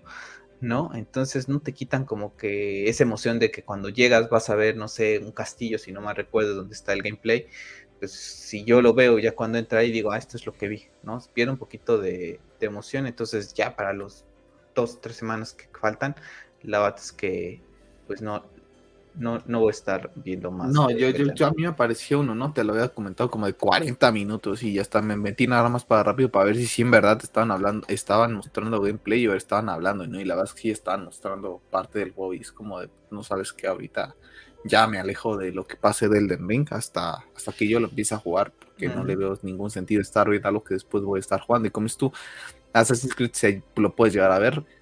Y más que nada lo veíamos porque sea, queríamos ver cómo se ve también, ¿no? Porque a veces los ponemos en. Ponemos los videos de cómo se ve en la RTX, tal, tal, tal, ¿no? Y te lo ves y como dices tú, son misiones secundarias o a veces nada se están tonteando ahí para mostrarte cositas pero ya Elden Ring creo que sí. Sí, porque será un será mundo abierto, a diferencia de, de, otros Souls, ¿no? Pero no es tan, tan, tan mundo abierto. Como sí, no, y aparte te van a estar mostrando como que son a, las que ir, ¿no? O sea, el embargo debe de existir y a lo mejor te dice no puedes pasar de esta parte. Entonces, yo creo que ya, yo también, yo, o sea, de Elden Ring ahorita paso absolutamente de todo. Eh, tuvimos eh, un mensaje ¿no? de la cuenta oficial de Final Fantasy VII, ya que se cumple el 25 aniversario de Final Fantasy VII, ¿no? Eh, y bueno, están comentando que durante todo el año van a estar trayendo cositas y novedades sobre la franquicia. Se espera que ya la parte 2 se anuncie exclusiva para PlayStation dentro de unas semanas más. Entonces, bueno, uno de esos juegos tan queridos, tan emblemáticos que ha sido Final Fantasy VII, tanto en su versión original y en la remake también la sigue petando bastante y que es uno de los remakes más bonitos que, que hay por ahí. Entonces, bueno, tenemos ahí... Y el juego es muy bueno, ¿eh? Así es. Eh, por otra parte, hablando de Infinity War, que ahora pertenece a Microsoft, pues comenta, ¿no? Para mí los mejores, los que crean los mejores Call of Duty, eh, dicen que una nueva generación de Call of Duty está por llegar estate frosty, como congelado, atento. Entonces, eh, veremos. El, rumor es que son ellos los, los dueños de este Call of Duty que saldrá a fin de año. Y yo creo que aquí ya le debería de pagar eh, un poquito lo que es eh, Microsoft, Activision o cómo estén ahorita organizados con este tema de Call of Duty de ya cada año. O sea, el Vanguard no ha vendido nada bien y ya, o sea, ya creo que estas franquicias pueden vivir bastante bien dos años. Dos años puede vivir muy bien un Call of Duty. Infinity War pudo haber llegado bastante bien el año pasado. O sea, terminar su etapa de 2019 al 20 y al 21 sacar el. O sea, lo hubiera hecho bastante bien. Gráficas muy buenas, una buena campaña, mapas muy buenos, bastante entretenido. Yo la pasé fenomenal con ese Call of Duty, entonces no le veo necesidad si llega Call of Duty otra vez con Infinity War, seguramente sí me lo compre, ¿no? Porque por eso también ya dije Vanguard no me lo compro porque el rumor es que estaba que Infinity War estaba trabajando en el nuevo y sería la continuación de este modo Warfare. Entonces, pues bastante interesante y vamos a ver hasta qué Call of Duty llega a salir a PlayStation, ¿no? Ya aquí paso de, de largo. eso, que la verdad es que la verdad no son juegos que me interesen bastante, pero sé que va a afectar mucho. O sea, eso es una realidad, el tema de cómo va a afectar un juego tan popular y que dejaba muchísimo dinero, cómo va a afectar todo esto cuando llegue, ¿no? Y creo que, por ejemplo, a ti, que a lo mejor te llaman mucho los Infinity War, a lo mejor no tenías previsto, a lo mejor no suscribirte al Game Pass y te a tener que suscribir por un periodo de tiempo para poder jugarlo, ¿no? Lo que a lo mejor podría ser mantenido en una Play, que a lo mejor que sí, que puede salir al mismo precio, pero que no quieres estar enrollado ahí al, a la suscripción. A, la suscripción, pues, yo creo que sí va a joder, ¿eh? o sea, no, no, somos conscientes de lo tanto que va a joder esto. Así es. Y bueno, buenas noticias porque por fin Rockstar Games ha confirmado que Grand Theft Auto 6 pues ya está en desarrollo. Yo este proyecto lo veo para largo, estamos en 2022 y que te confirmen ahorita que está en desarrollo, pero no te dicen tampoco, bueno, llevamos trabajando un año en él. Yo este juego lo veo de salida de generación, así, o sea, estamos comenzando prácticamente la generación, yo lo veo saliendo un año antes de que acabe esta. No sé, no sé, es que son juegos muy largos los de Rockstar. Es que si lo vas de, cerrar con generación, estamos hablando de 2028. 2025. Sí, 2028. Porque yo pasando 2025. Yo les, yo les estoy poniendo 2028 por el tema de que en realidad las generaciones duran más o menos 6 años, pero si somos conscientes, eh, no ha despegado PlayStation 5 ni Xbox. Entonces, yo no sé cuándo van a considerar su verdadero inicio. de, console, de generación, ¿no? A pesar de que la fecha del acento sea una cosa, creo que ahí sí, o sea, sí va para largo. O sea, es un juego que a lo mejor ya cuando salga ya ni, ni puede ser que en esa época ni me interesen tanto los videojuegos, ¿no? Puede, o sea, así de largo veo este panorama. La verdad es que se han tardado bastante. Creo que lo ponías en un Twitter, o sea, es que era 2013 la última vez que vimos un Grande Auto, que es verdad que le salió muy bien y que no había tanta necesidad, pero prácticamente se aventaron una generación de consolas sin mostrarnos un Grande Auto, ¿no? Entonces, a ver cómo les va porque desde mi punto de vista sí tuvo que haber salido. Estaría, debería de estar ya con fecha entre comillas de 2023, ¿sabes? 2024, ¿sabes? O sea, yo creo que porque, porque Red, no, no, no, o sea, ahorita ya deberíamos de estar con una fecha eh, tentativa para el Grande Auto nuevo. O sea, 2023, 2024. O sea, debemos de saber que en ese, esos dos años es posible que lo hagamos. Yo honestamente lo hasta 2028, 2027. Yo pasando 2025, 2026, 2027. A ver, Red Dead Redemption Grande Auto 5 salió en septiembre de 2013. Ese año sale la Play 4 y la, Play, y la Xbox One.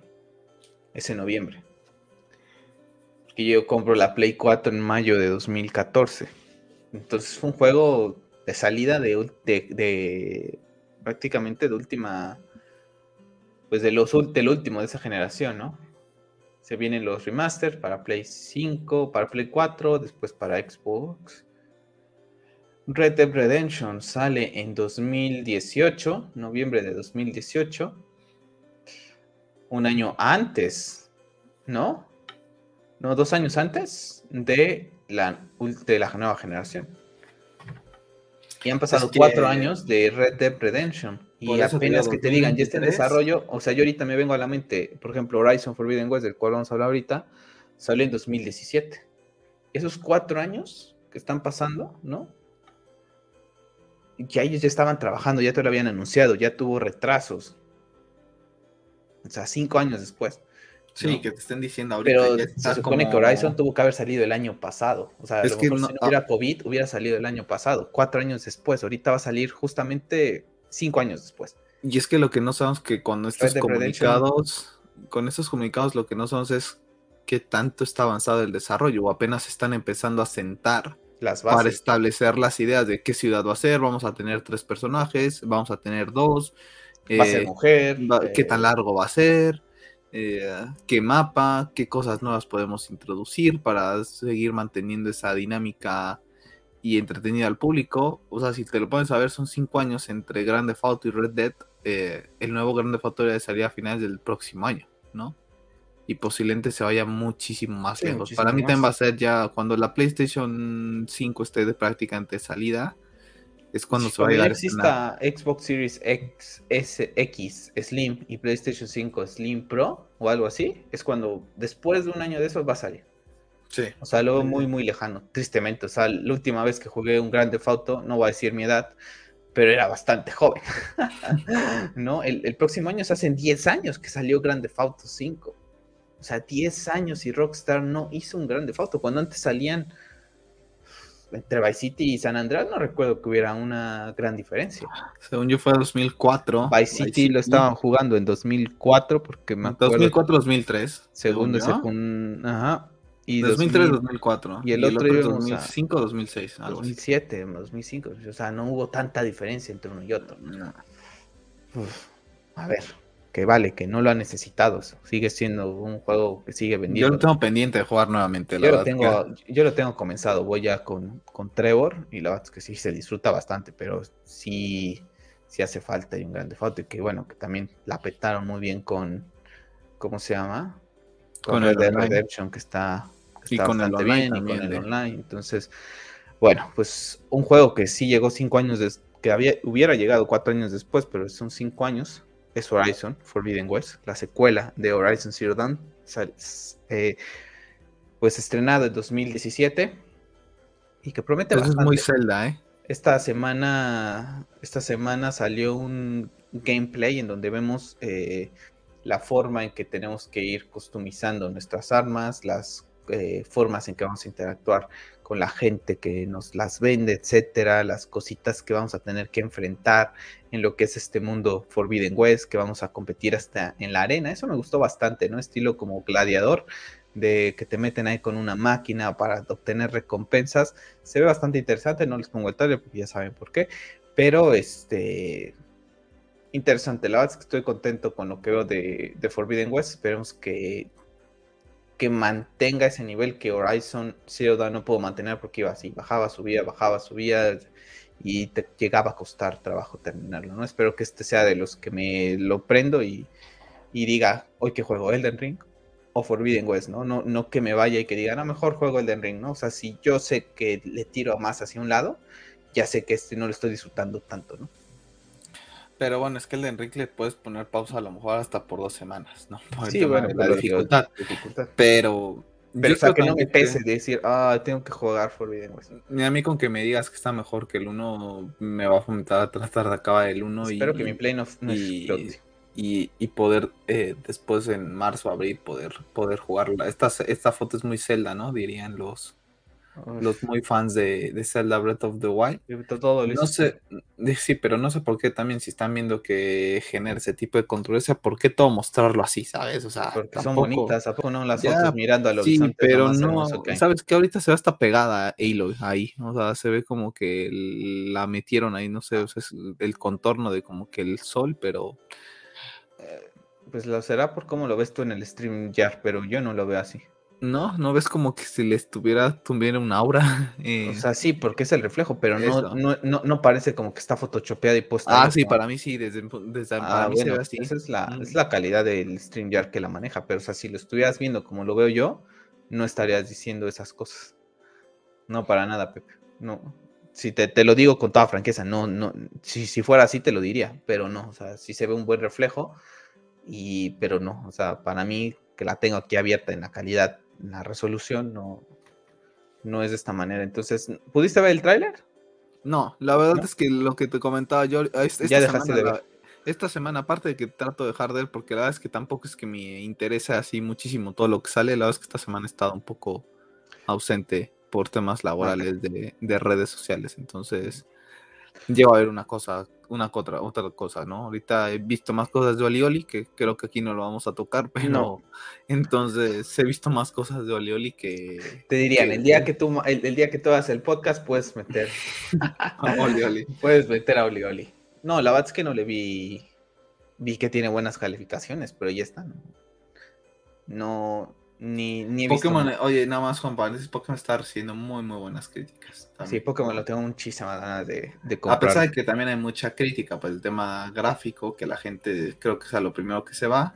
Eh, yo lo que he visto es que la gente que sigo y que no se deja llevar solo pues están muy contentas con.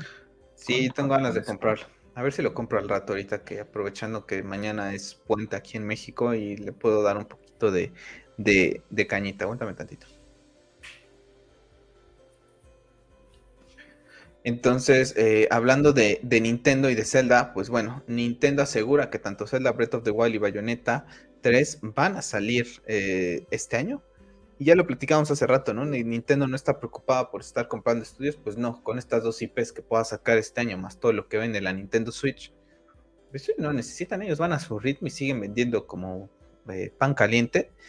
Y los juegos hablan por sí solos, ¿no? Ahí está, dos juegos muy interesantes a mí sobre todo me llama más la atención Bayonetta. Pero ahí está, ¿no? Y con Pokémon ahorita lo que estarán vendiendo es Pokémon. Es una de las IPs más redituables de la historia. Y bueno, enhorabuena para Nintendo, ¿no? Que no se mete en ese juego de estar comprando a diestra y siniestros estudios ellos con los suyos. Ahí van. Y la siguen haciendo, ¿no? La Nintendo Switch también sigue vendiendo un montón. Eh, ya vendió más que la Wii. Entonces, pues enhorabuena. Enhorabuena para Nintendo con sus IPs. ¿Oli Oli es exclusivo de Nintendo? No, no, no, está en Play 5, me parece que está en Steam. Déjame confirmo si es en Steam o en Epic. A ver, para que no te sientas mal, vamos rápido, ponemos algo de Oli Oli. Para que la gente sepa de qué estamos hablando. Es un juego más como... arcade, ¿no? Sí, es un juego bastante viejo también. Este es como una versión un poquito. El, diseño es más. Eh, como esa serie de. No sé qué de aventura, no sé si lo ubicas. La de los personajes toman un poco de inspiración en esa parte, pero es un juego bastante. Sí, de patinetes vas ahí. Jugando tu, con tu patineta, la que el, sí, es, como, que un mini, como entre comillas un mini reboot, pero el, el juego ya existe desde hace tiempo. La verdad es que vi que tiene muy buenas calificaciones, lo puse por ahí, pero la verdad es que no. Es un juego que digo, está bonito y todo, pero no es para mí. Entonces, eh, por eso es lo que siempre digo en la entrada del podcast, ¿no? O sea, hay cositas que pongo yo en, en, el Twitter de Hobby Geeks que no llegan al podcast porque sí las pongo, algunas, ¿no? Pero no todas porque digo, esto no me da para debate porque pues no, no soy experto en él o no me apetece, ¿no? Al final de cuentas, tratamos de, poner como que las más impactantes y las que también a ti a mí nos generan un poquito de, emoción, ¿no? Sí, sí, sí, pero bueno, a mí yo te digo, los están por, por las personas que sí os juegan mucho esta, este juego. Entonces, se, te queda, se, te queda de tarea enviarme, oye, podemos hablar de esto para el siguiente podcast. Mira, está en Steam, me parece, entonces la verdad es que le tengo muchas ganas. Siento que también va a ser de esos juegos como que, lo compraría y después lo votaría porque es un juego muy demandante.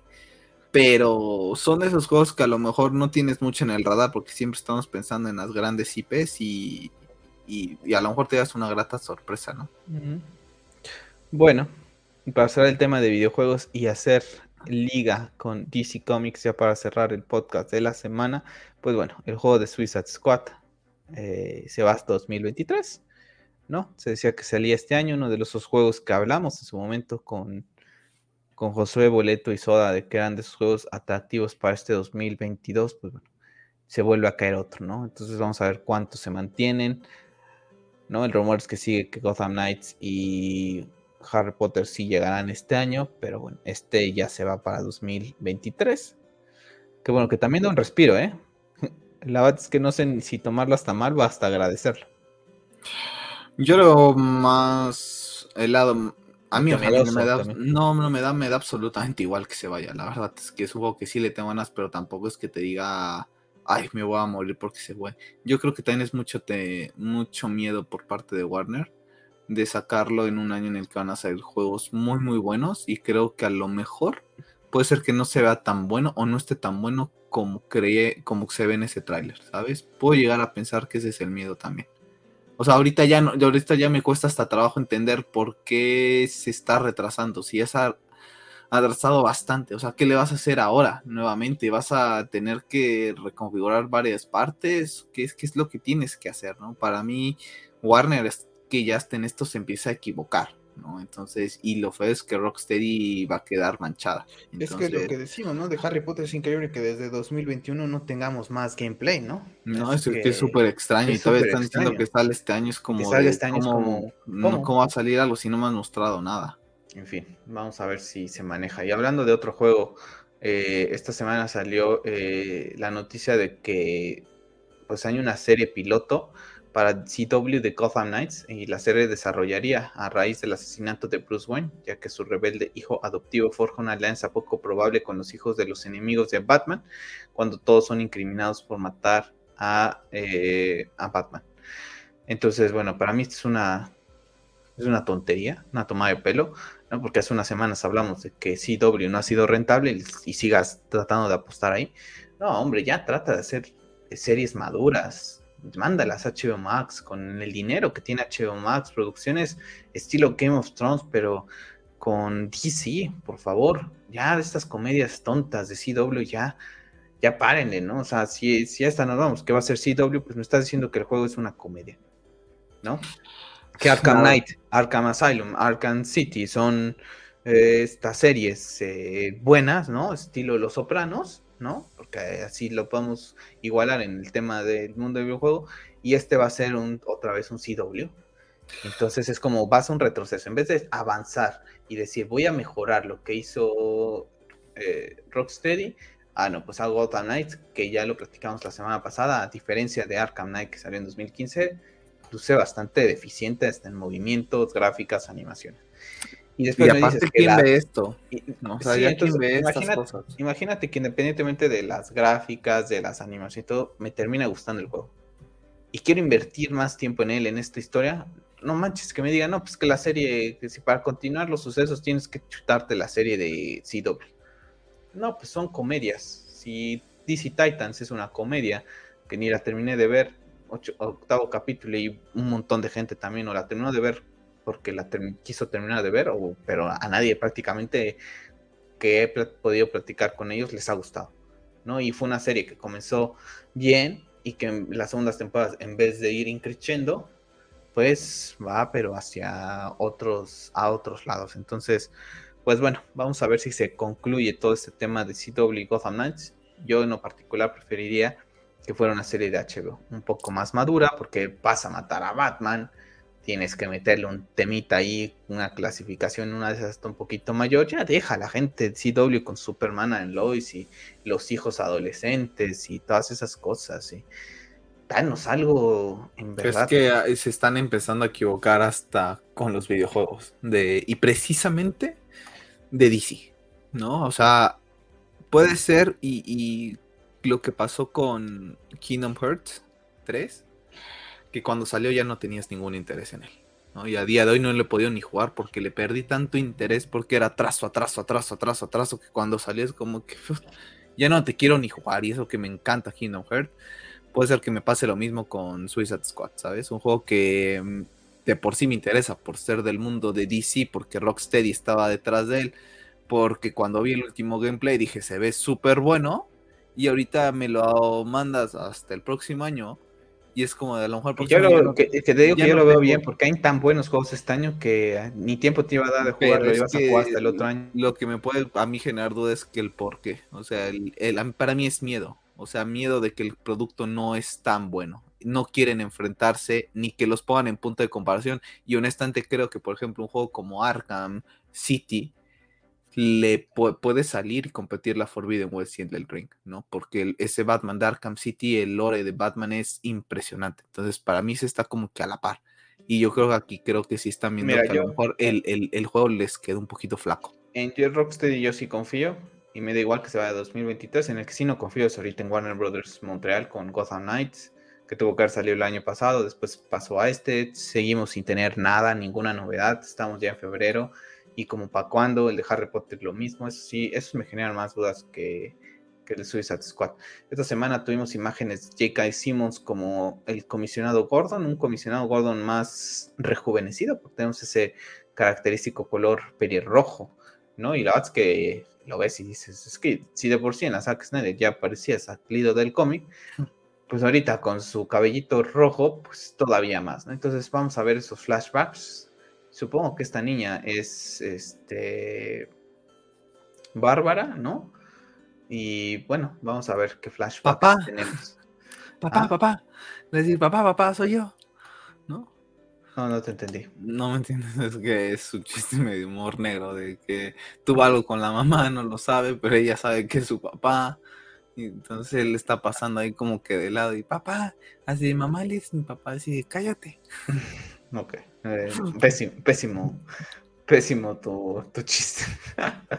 pésimo, o sea, lo entendiste tú, que te causó gracia a ti.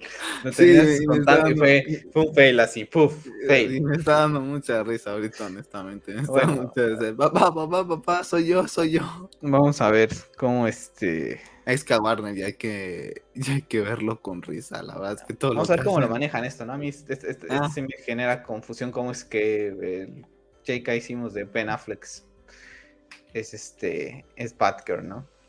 O sea, es el papá de Batgirl, en, que en un universo en donde va a estar Michael Keaton también y donde está dibujado Michael Keaton en las paredes de, de Ciudad Gótica. Entonces, en fin. Otro temita. R. Miller mofándose de esta noticia en donde dicen que es la última vez que vamos a ver a Batman, a Ben Affleck, perdón, eh, como Batman, ¿no? Subraya el One Last Time y pone un jajaja ja, ja, estilo como si fuera el Joker. La que sinceramente yo a R. Miller no le creo nada, ¿no? Ya el director de The Batgirl también nos había troleado con esa imagen en Instagram donde tenía el call de Ben Affleck. Eh, los mismos Ray Fisher, los mismos Ben Affleck, los mismos Gal Gadot en conferencias de prensa de la Justice League hicieron lo mismo, ¿no? Por temas de contrato, de que esta Justice League del 2017 era una pasada y lo que terminó siendo. Entonces, yo no lo creo. No, yo tampoco. Honestamente, yo ahorita paso muy... Creo que... Eh, el año lo cerré con un poco de hype, ¿no? Por todo lo que estábamos viendo y lo que más o menos empezaban a salir. A raíz de, del tema de Grace Randolph y todo eso, la verdad es que me, me eché un poquito de bajón para atrás. Después me volví como que a reanimar de que decir, no, bueno, es que esto no se acaba hasta que se acaba, porque pues Zack también le preguntaron. Y pues al fin y al cabo ella es periodista, ella va a decir lo que ciertas personas a lo mejor le pagan por decir. Pero ahorita estoy tratando de mantenerme muy al margen de lo que pasa con el Restore, porque honestamente es muy cansado, es muy molesto tener que estarle pidiendo a una compañía que entregue algo que, que se pide a voces, algo que amo, que, que quisiera ver continuar, pero tampoco me voy a estar desgastando y ya tampoco le voy a empezar a crear los actores y ya cualquier guiño ya no me lo voy a tomar como un tanto de esperanza. De vez en cuando seguiré tuteando el Restore, pero porque es algo que deseo y amo la visión de, de Zack. Tan solo el fin de semana pasado me volvió a ver BBS y te lo decía, es que cada vez que la veo me gusta, cada vez que escucho los chistes de Alfred me río y cada vez que veo a la Trinidad me emociono. Pero ya llega un punto en el que a veces son cosas tan cansadas que mejor es mejor no creerse nada. Y como dices tú, a, los actores, directores o lo que sea, es mejor a veces ni prestarles tanta atención. Entonces, eh, lo decías, la de el de Batgirl eh, metió el troleo y bonito, ¿no? Como que para ganar ruido, que, todos los que sabemos que somos fan de Snyder estemos como que al pendiente de su producto y a la mera hora hace su, su porquería. Y yo creo que lo de Ramiller va un poquito por, por ahí, porque saben que todos los que queremos a Ben, los que queremos a, a Zack de vuelta. Lo, está haciendo la, Roca también con Superman, ¿no? Vemos con malos ojos su película. Entonces, como que dice, hey, no, mira, espérate. Y, venla a ver, venla a ver. Y venla a ver y ya tú decides, para la mero posiblemente sea lo último. Entonces, yo también, la vez que, yo mira, por ejemplo, de Ramiller ni lo sigo, la verdad es que nunca ha sido de mi agrado total. Entonces, a mí lo que diga el chico, la verdad es que, que no me interesa, ¿no? Y tampoco esto me sirve para agarrarme de, ay, sí, todo está bien de momento. La verdad es que yo creo que ya inclusive guiños de Zack y eso ya me los voy a tomar, lo platicamos tú y yo, que a veces hay personas que porque Zack sube una taza de café significa algo y no, no necesariamente se debe significar algo relacionado al restore. Voy a tratar de tomarme todo ya con, con una mejor cautela, ¿no? Porque la verdad es que para ilusionarte y que después te van a bajar o que no pues, sea nada, la verdad es que, que ya no me va tanto, ¿no? últimamente lo hemos comentado, creo que tú también estás en esa sintonía de pasar un poquito ya de, de todos estos temas y, hasta que pase, en verdad, pues me emocionaré. O cuando ya esté el rumor muy, muy fuerte, de muy, muy, de que ya prácticamente es inminente, va. Pero de momento ya todos estos guiños es como de, si me voy a emocionar por cada guiño, imagínate, te emocionarías todos los días. O sea, no es pasar de largo, acabo de... No, no, no. Antes de grabar el, el este, pues, subí una imagen de Restore de Snyderverse. Sí, sí, la vi, yo también la retuiteé. Pero, a lo que ya no es, que... como al grado de estar tuiteando con la esperanza que sucede este año. O sea, ya lo que voy es que no le voy a creer a Ezra Miller, ¿no? O sea, y voy a tuitear Restore cuando me nazca si, hoy quiero poner si hoy quiero poner restore, lo pongo. Si no quiero poner nada en toda la semana porque estoy en otras cosas de mi vida, no pongo nada y la pongo hasta dentro que me dé gana y ya está, o cuando haya algún evento y haga escuchar mi voz. Pero aferrarme a estas cositas de los actores. es a lo que voy, o sea, aferrarme a esto yo ya no. Yo ya no, no, lo voy a hacer porque no, porque no. O sea que ¿a quién le crees? Al Ben Affleck que está diciendo que le interesan otros proyectos o a R. Miller que pone estas cosas. Pues yo, yo, le creería más al propio Ben Affleck que está diciendo que le interesan más otros proyectos. Porque es su persona, ¿no? O sea, ¿cómo vas a ver R. Miller más cosas de Ben Affleck? Eh, que te diga, es la última vez que lo interpreta. Pues puede que no, ¿no? Puede que quede abierto ahí y a lo mejor R. Miller tiene la esperanza de que en algún momento Warner Brothers se le prenda el foco y diga, lo va a tomar. O que sepa algo que vale, que lo puede saber, ¿no? Que nosotros a lo mejor no sabemos, pero no me voy a ilusionar con su película de Ben, porque va a ser muy feo el día que no pase, ¿no? Y lo, platicamos, hace, y lo platicamos hace rato. Snyder va a comenzar con Rebel Moon. Y no sabes cómo le va a ir, pero si le va bien, no es esa, extiende su contrato con Netflix y se queda. ¿no? Y otros dos años, otros dos, años más de contrato con Netflix, ya catapultas el resto de Snyderverse, porque Ben Affleck, ¿cuántos años va a tener? 55, 56 años, ¿no? Y le hemos platicado, no nada más que Zack quiera, es que todos quieran.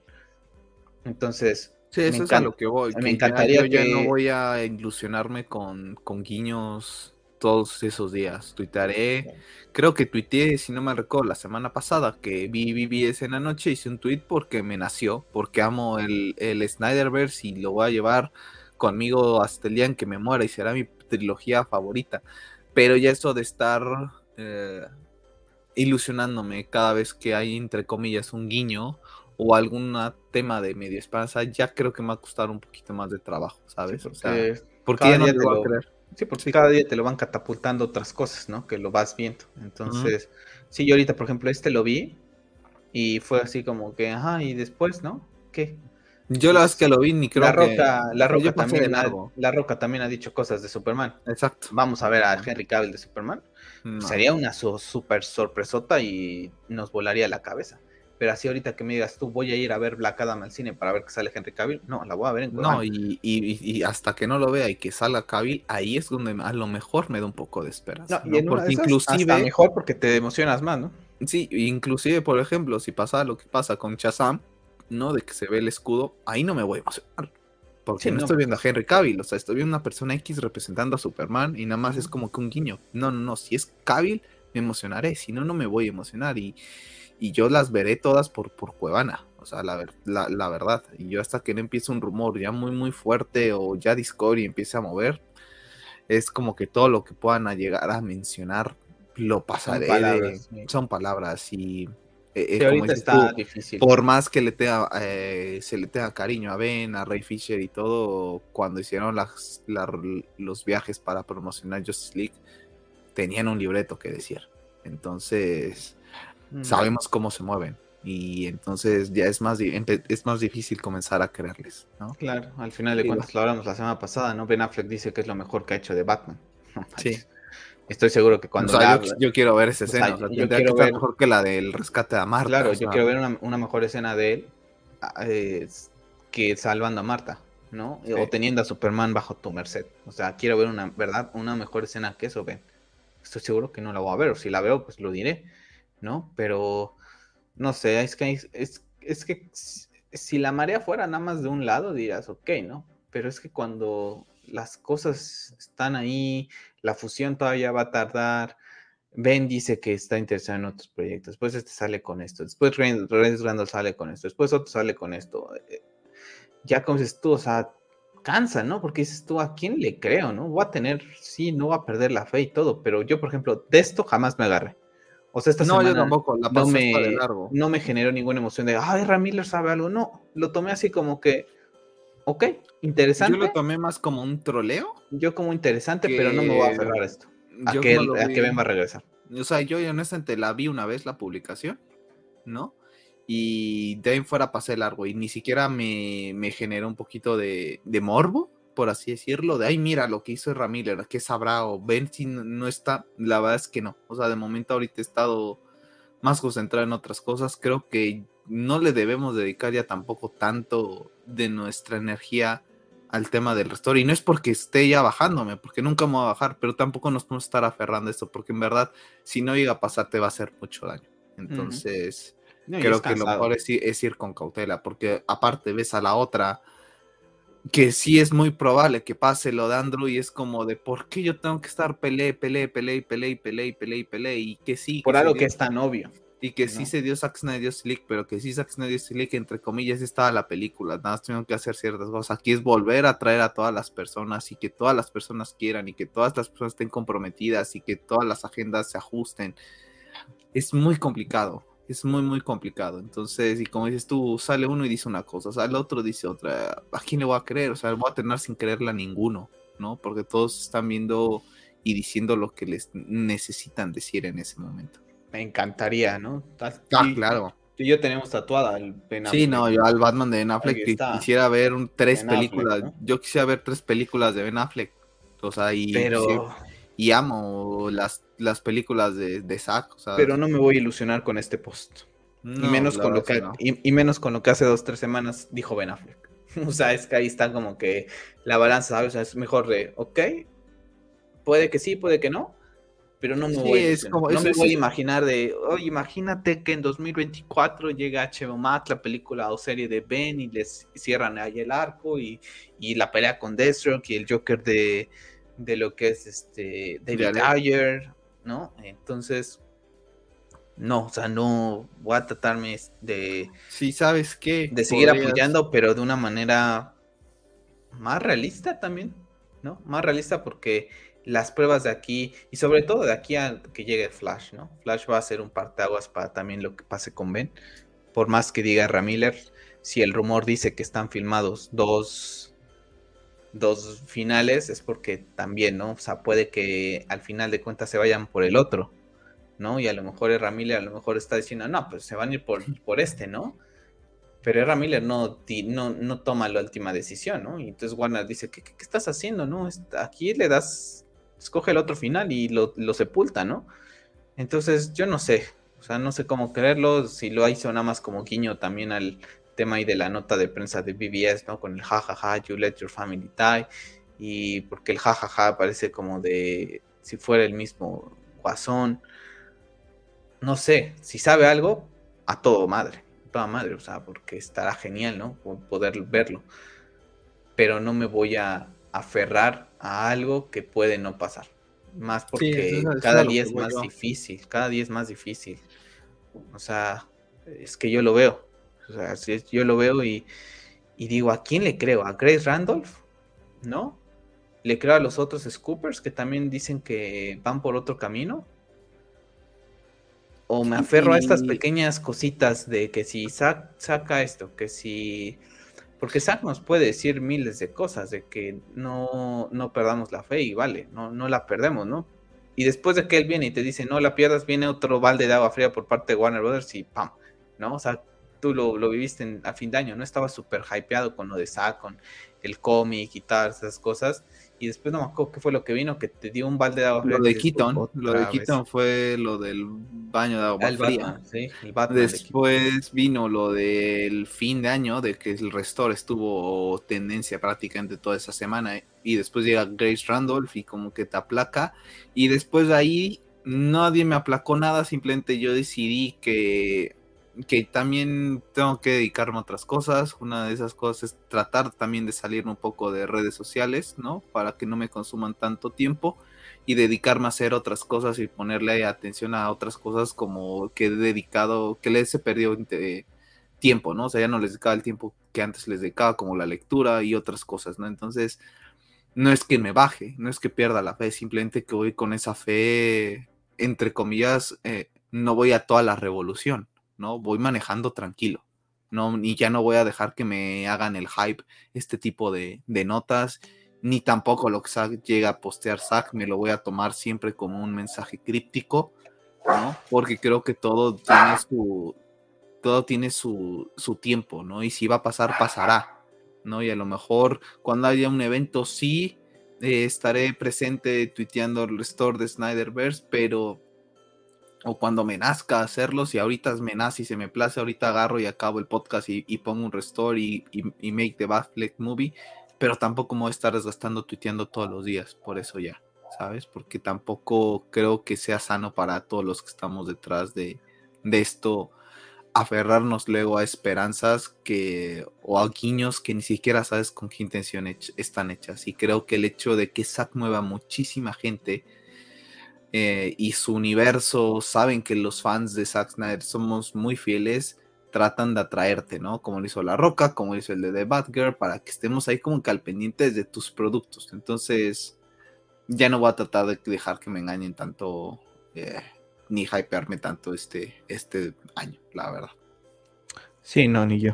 La verdad es que por eso te digo, o sea, yo, es, esta noticia de Ezra Miller, para mí es la prueba cómo voy a voy a seguir abordando el, el restore, ¿no? Me generó nada.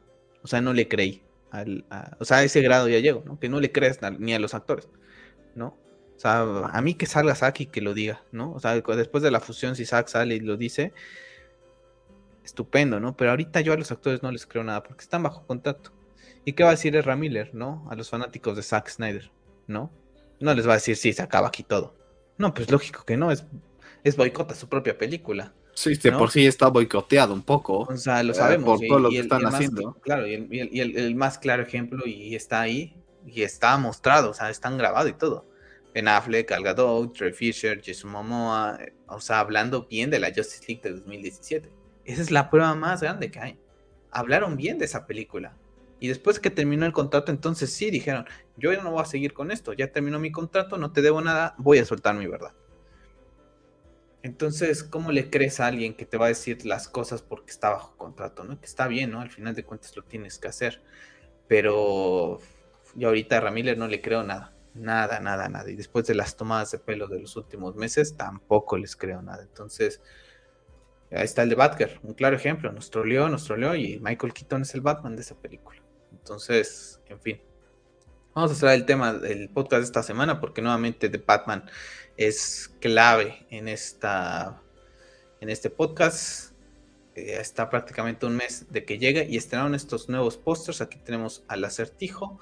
Después tenemos a Batman, que en lo particular me han gustado bastante estos pósters. Se me hacen bastante elegantes. El color también me gusta bastante. Y bueno, el tema ahí del, del acertijo encasillando a los cuatro principales y diciendo un max de truth, ¿no? Tenemos ahí al pingüino y bueno, tenemos eh, sobre todo, voy a dejar aquí al del acertijo porque esta semana también se estrenó el OST, su banda sonora del acertijo, que la verdad es que está muy, pero muy buena, un toque melancólico de misterio, después tiene un punch, después vuelve a regresar por ahí, la verdad es que lo he estado escuchando bastante tiempo y hasta día de hoy puedo decir que lo que escucho me gusta.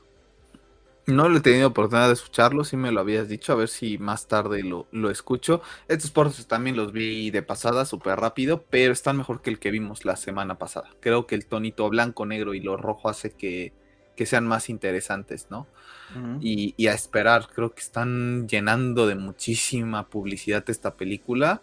Pues no recuerdo que, con todas las no, recuerdo no recuerdo a Warner honestamente, presentar tanta publicidad al estilo Marvel, ¿sabes? Es póster tras póster, es un clip de no sé qué, un mini clip de no sé tantos, es como de, brother, pues ya mejor dame la película. Estamos prácticamente un mes, dentro de un mes ya habrá salido The Batman, y entonces ya nos dirás tú qué, tal está.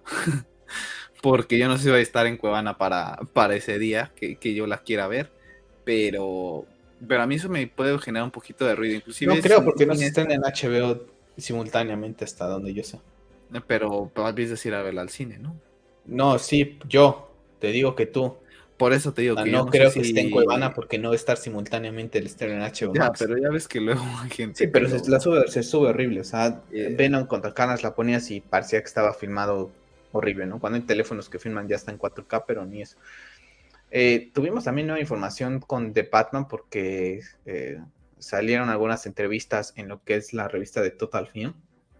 Y Matrix comenta que en el traje puedes ver las costuras en la capucha, puedes ver que lo está haciendo todo por sí mismo y puedes ver que está construyendo este auto en su garage.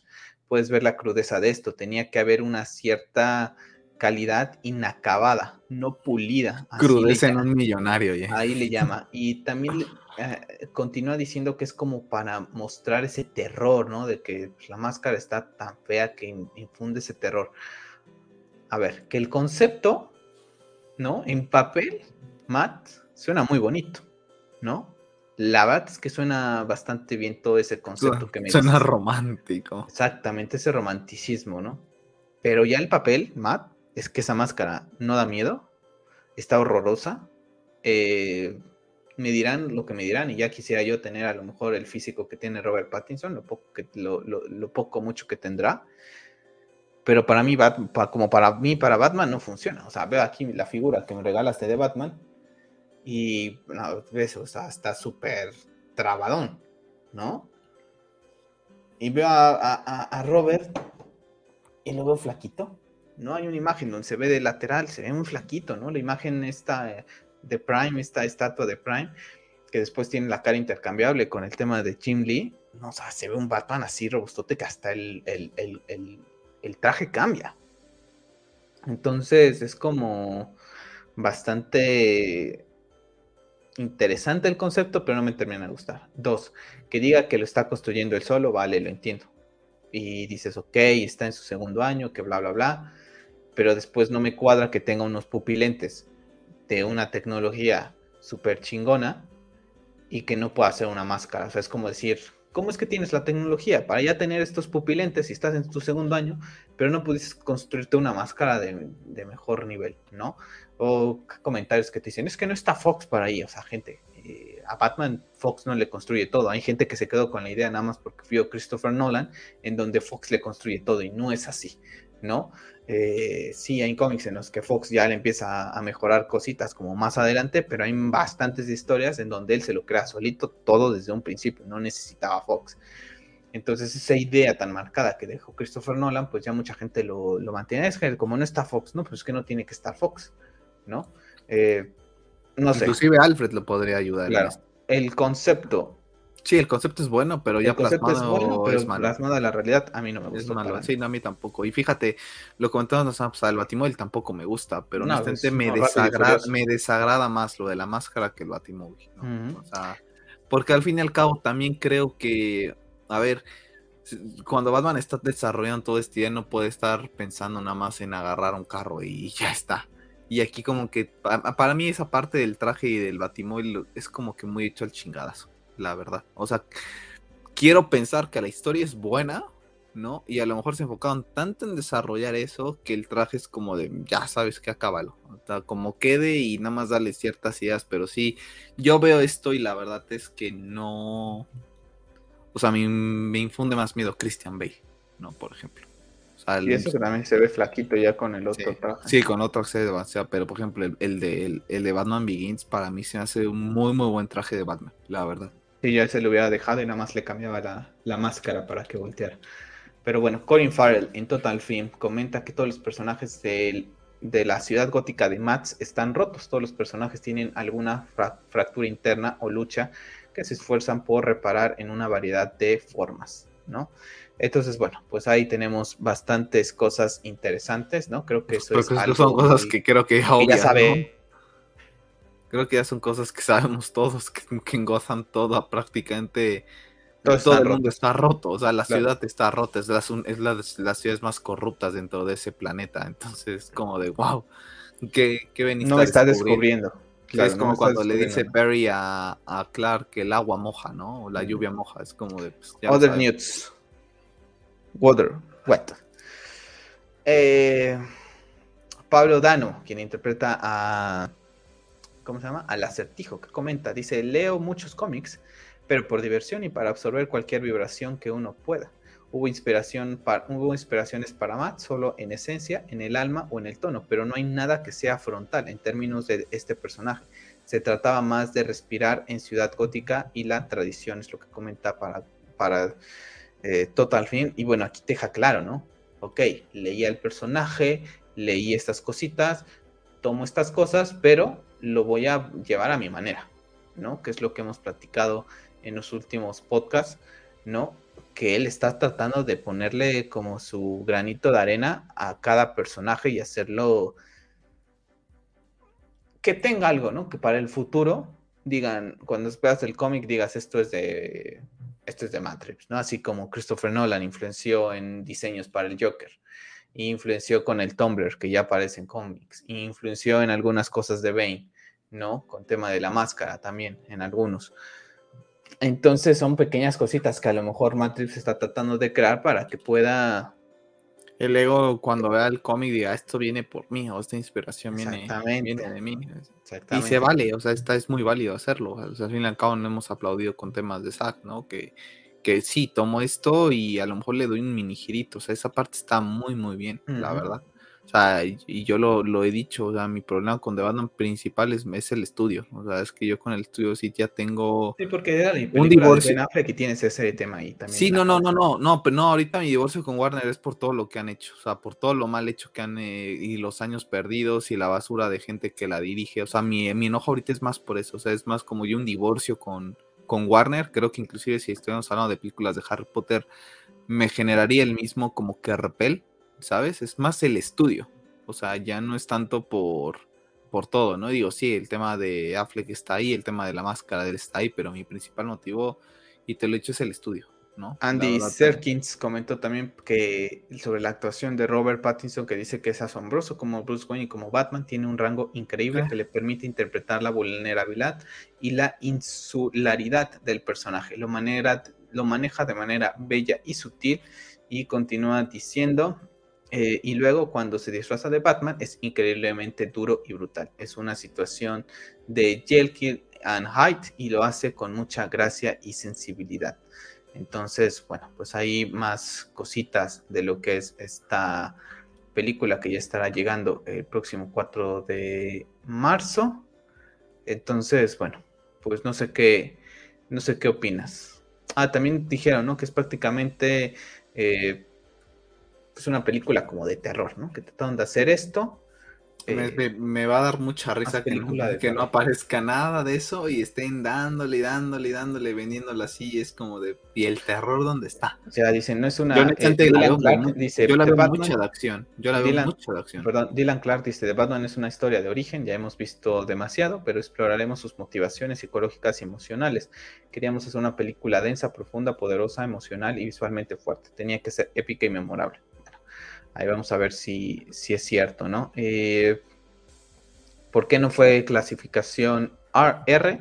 Dice, no se hizo para hacer clasificación R la película. Para nosotros es sobre todo una cuestión de tono.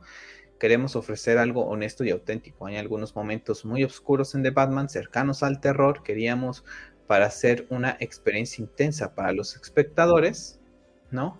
Y concluye diciendo, pero nuestro personaje principal es un héroe al final sigue siendo un símbolo de esperanza y justicia. Trae esos elementos con el que no están clasificados como una clasificación R, pero también es ese tipo que usa una máscara y una capa y golpea a otras personas. Fue un equilibrio interesante esto. de encontrar. Entonces, bueno, tenemos eso y también está el rumor de que el tema del Joker eh, que iba a ser, eh, ay, no recuerdo el nombre del, del actor, que eso fue cortado por Warner Bros en la versión final de Matrix sí aparece ese guiño al Joker, pero que en esta no.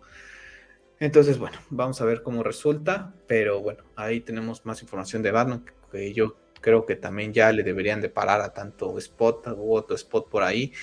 Eh, pósters, estoy de acuerdo, tienen que hacer el marketing a todo lo que da. Es la película, yo creo que donde van a echar las, la carne, toda la carne al asador es esta porque es una nueva IP, porque es Batman, porque confían en Madrid, seguramente, ¿no? Pero oye, bájale también un poquito, ¿no? O sea, faltan cuatro meses y digo que va bien que la película dura casi un mes, que la película dura casi tres horas. Lo que me estás mostrando no es nada, pero sí ya, o sea, o recicla los TV spots, ¿no? Nada más. Pero bueno, vamos a ver cómo resulta. A mí, como te dije, me resulta bastante interesante. Hay conceptos que no me, que no me agradan del todo, pero bueno, es de lo poco que tengo ilusión de ver de DC. Yo la verdad es que lo he dicho, la verdad es que no tengo ni muchas ganas, la verdad es que paso mucho de ella, yo creo que hasta que la vea, puede ser que me guste y, te lo diré el día que, la vea y ya sabes que me quedo la boca, me gustó, si ciertas cosas me siguen sin gustar, pero está bien, lo diré, pero de momento es una es un evento para nosotros, bueno, para nosotros como fans de Batman que a mí me tiene un poco, pues con un poco el sin cuidado, ¿no? La verdad. A mí sí me tiene eh, un poquito ilusionado, sinceramente. Entonces, bueno, pues hasta aquí el podcast de esta semana. Así que bueno, noticias interesantes. Vamos a ver qué nos depara ahora sí ya la primera semana completa de febrero, ¿no? Porque esta que terminó todavía tuvimos unos días de, de enero, segundo mes ya del 2022. Y bueno, ya estamos platicando la próxima semana de las novedades de la cultura popular. Así que bueno, Pepe, que tengas una excelente semana. Igualmente, un saludo a todos los que nos escuchan. Así que bueno, gente, pues les recuerdo que el podcast lo pueden escuchar en diferentes plataformas, como es el Stream Podcast en YouTube, en donde tenemos también videos gameplays, algunos videos de curiosidades y también, bueno, tenemos, eh, pueden seguirme en Twitter en arroba para debatir cualquier tema de los que hemos platicado en el podcast o cualquier otro tema que quieran debatir. Y les recuerdo que el podcast lo pueden escuchar en diferentes plataformas como les Spotify, Apple Podcast, Google Podcast. Todos los links siempre están en la caja de descripción. Yo me despido, soy Carlos y recuerden, sigan siendo geeks.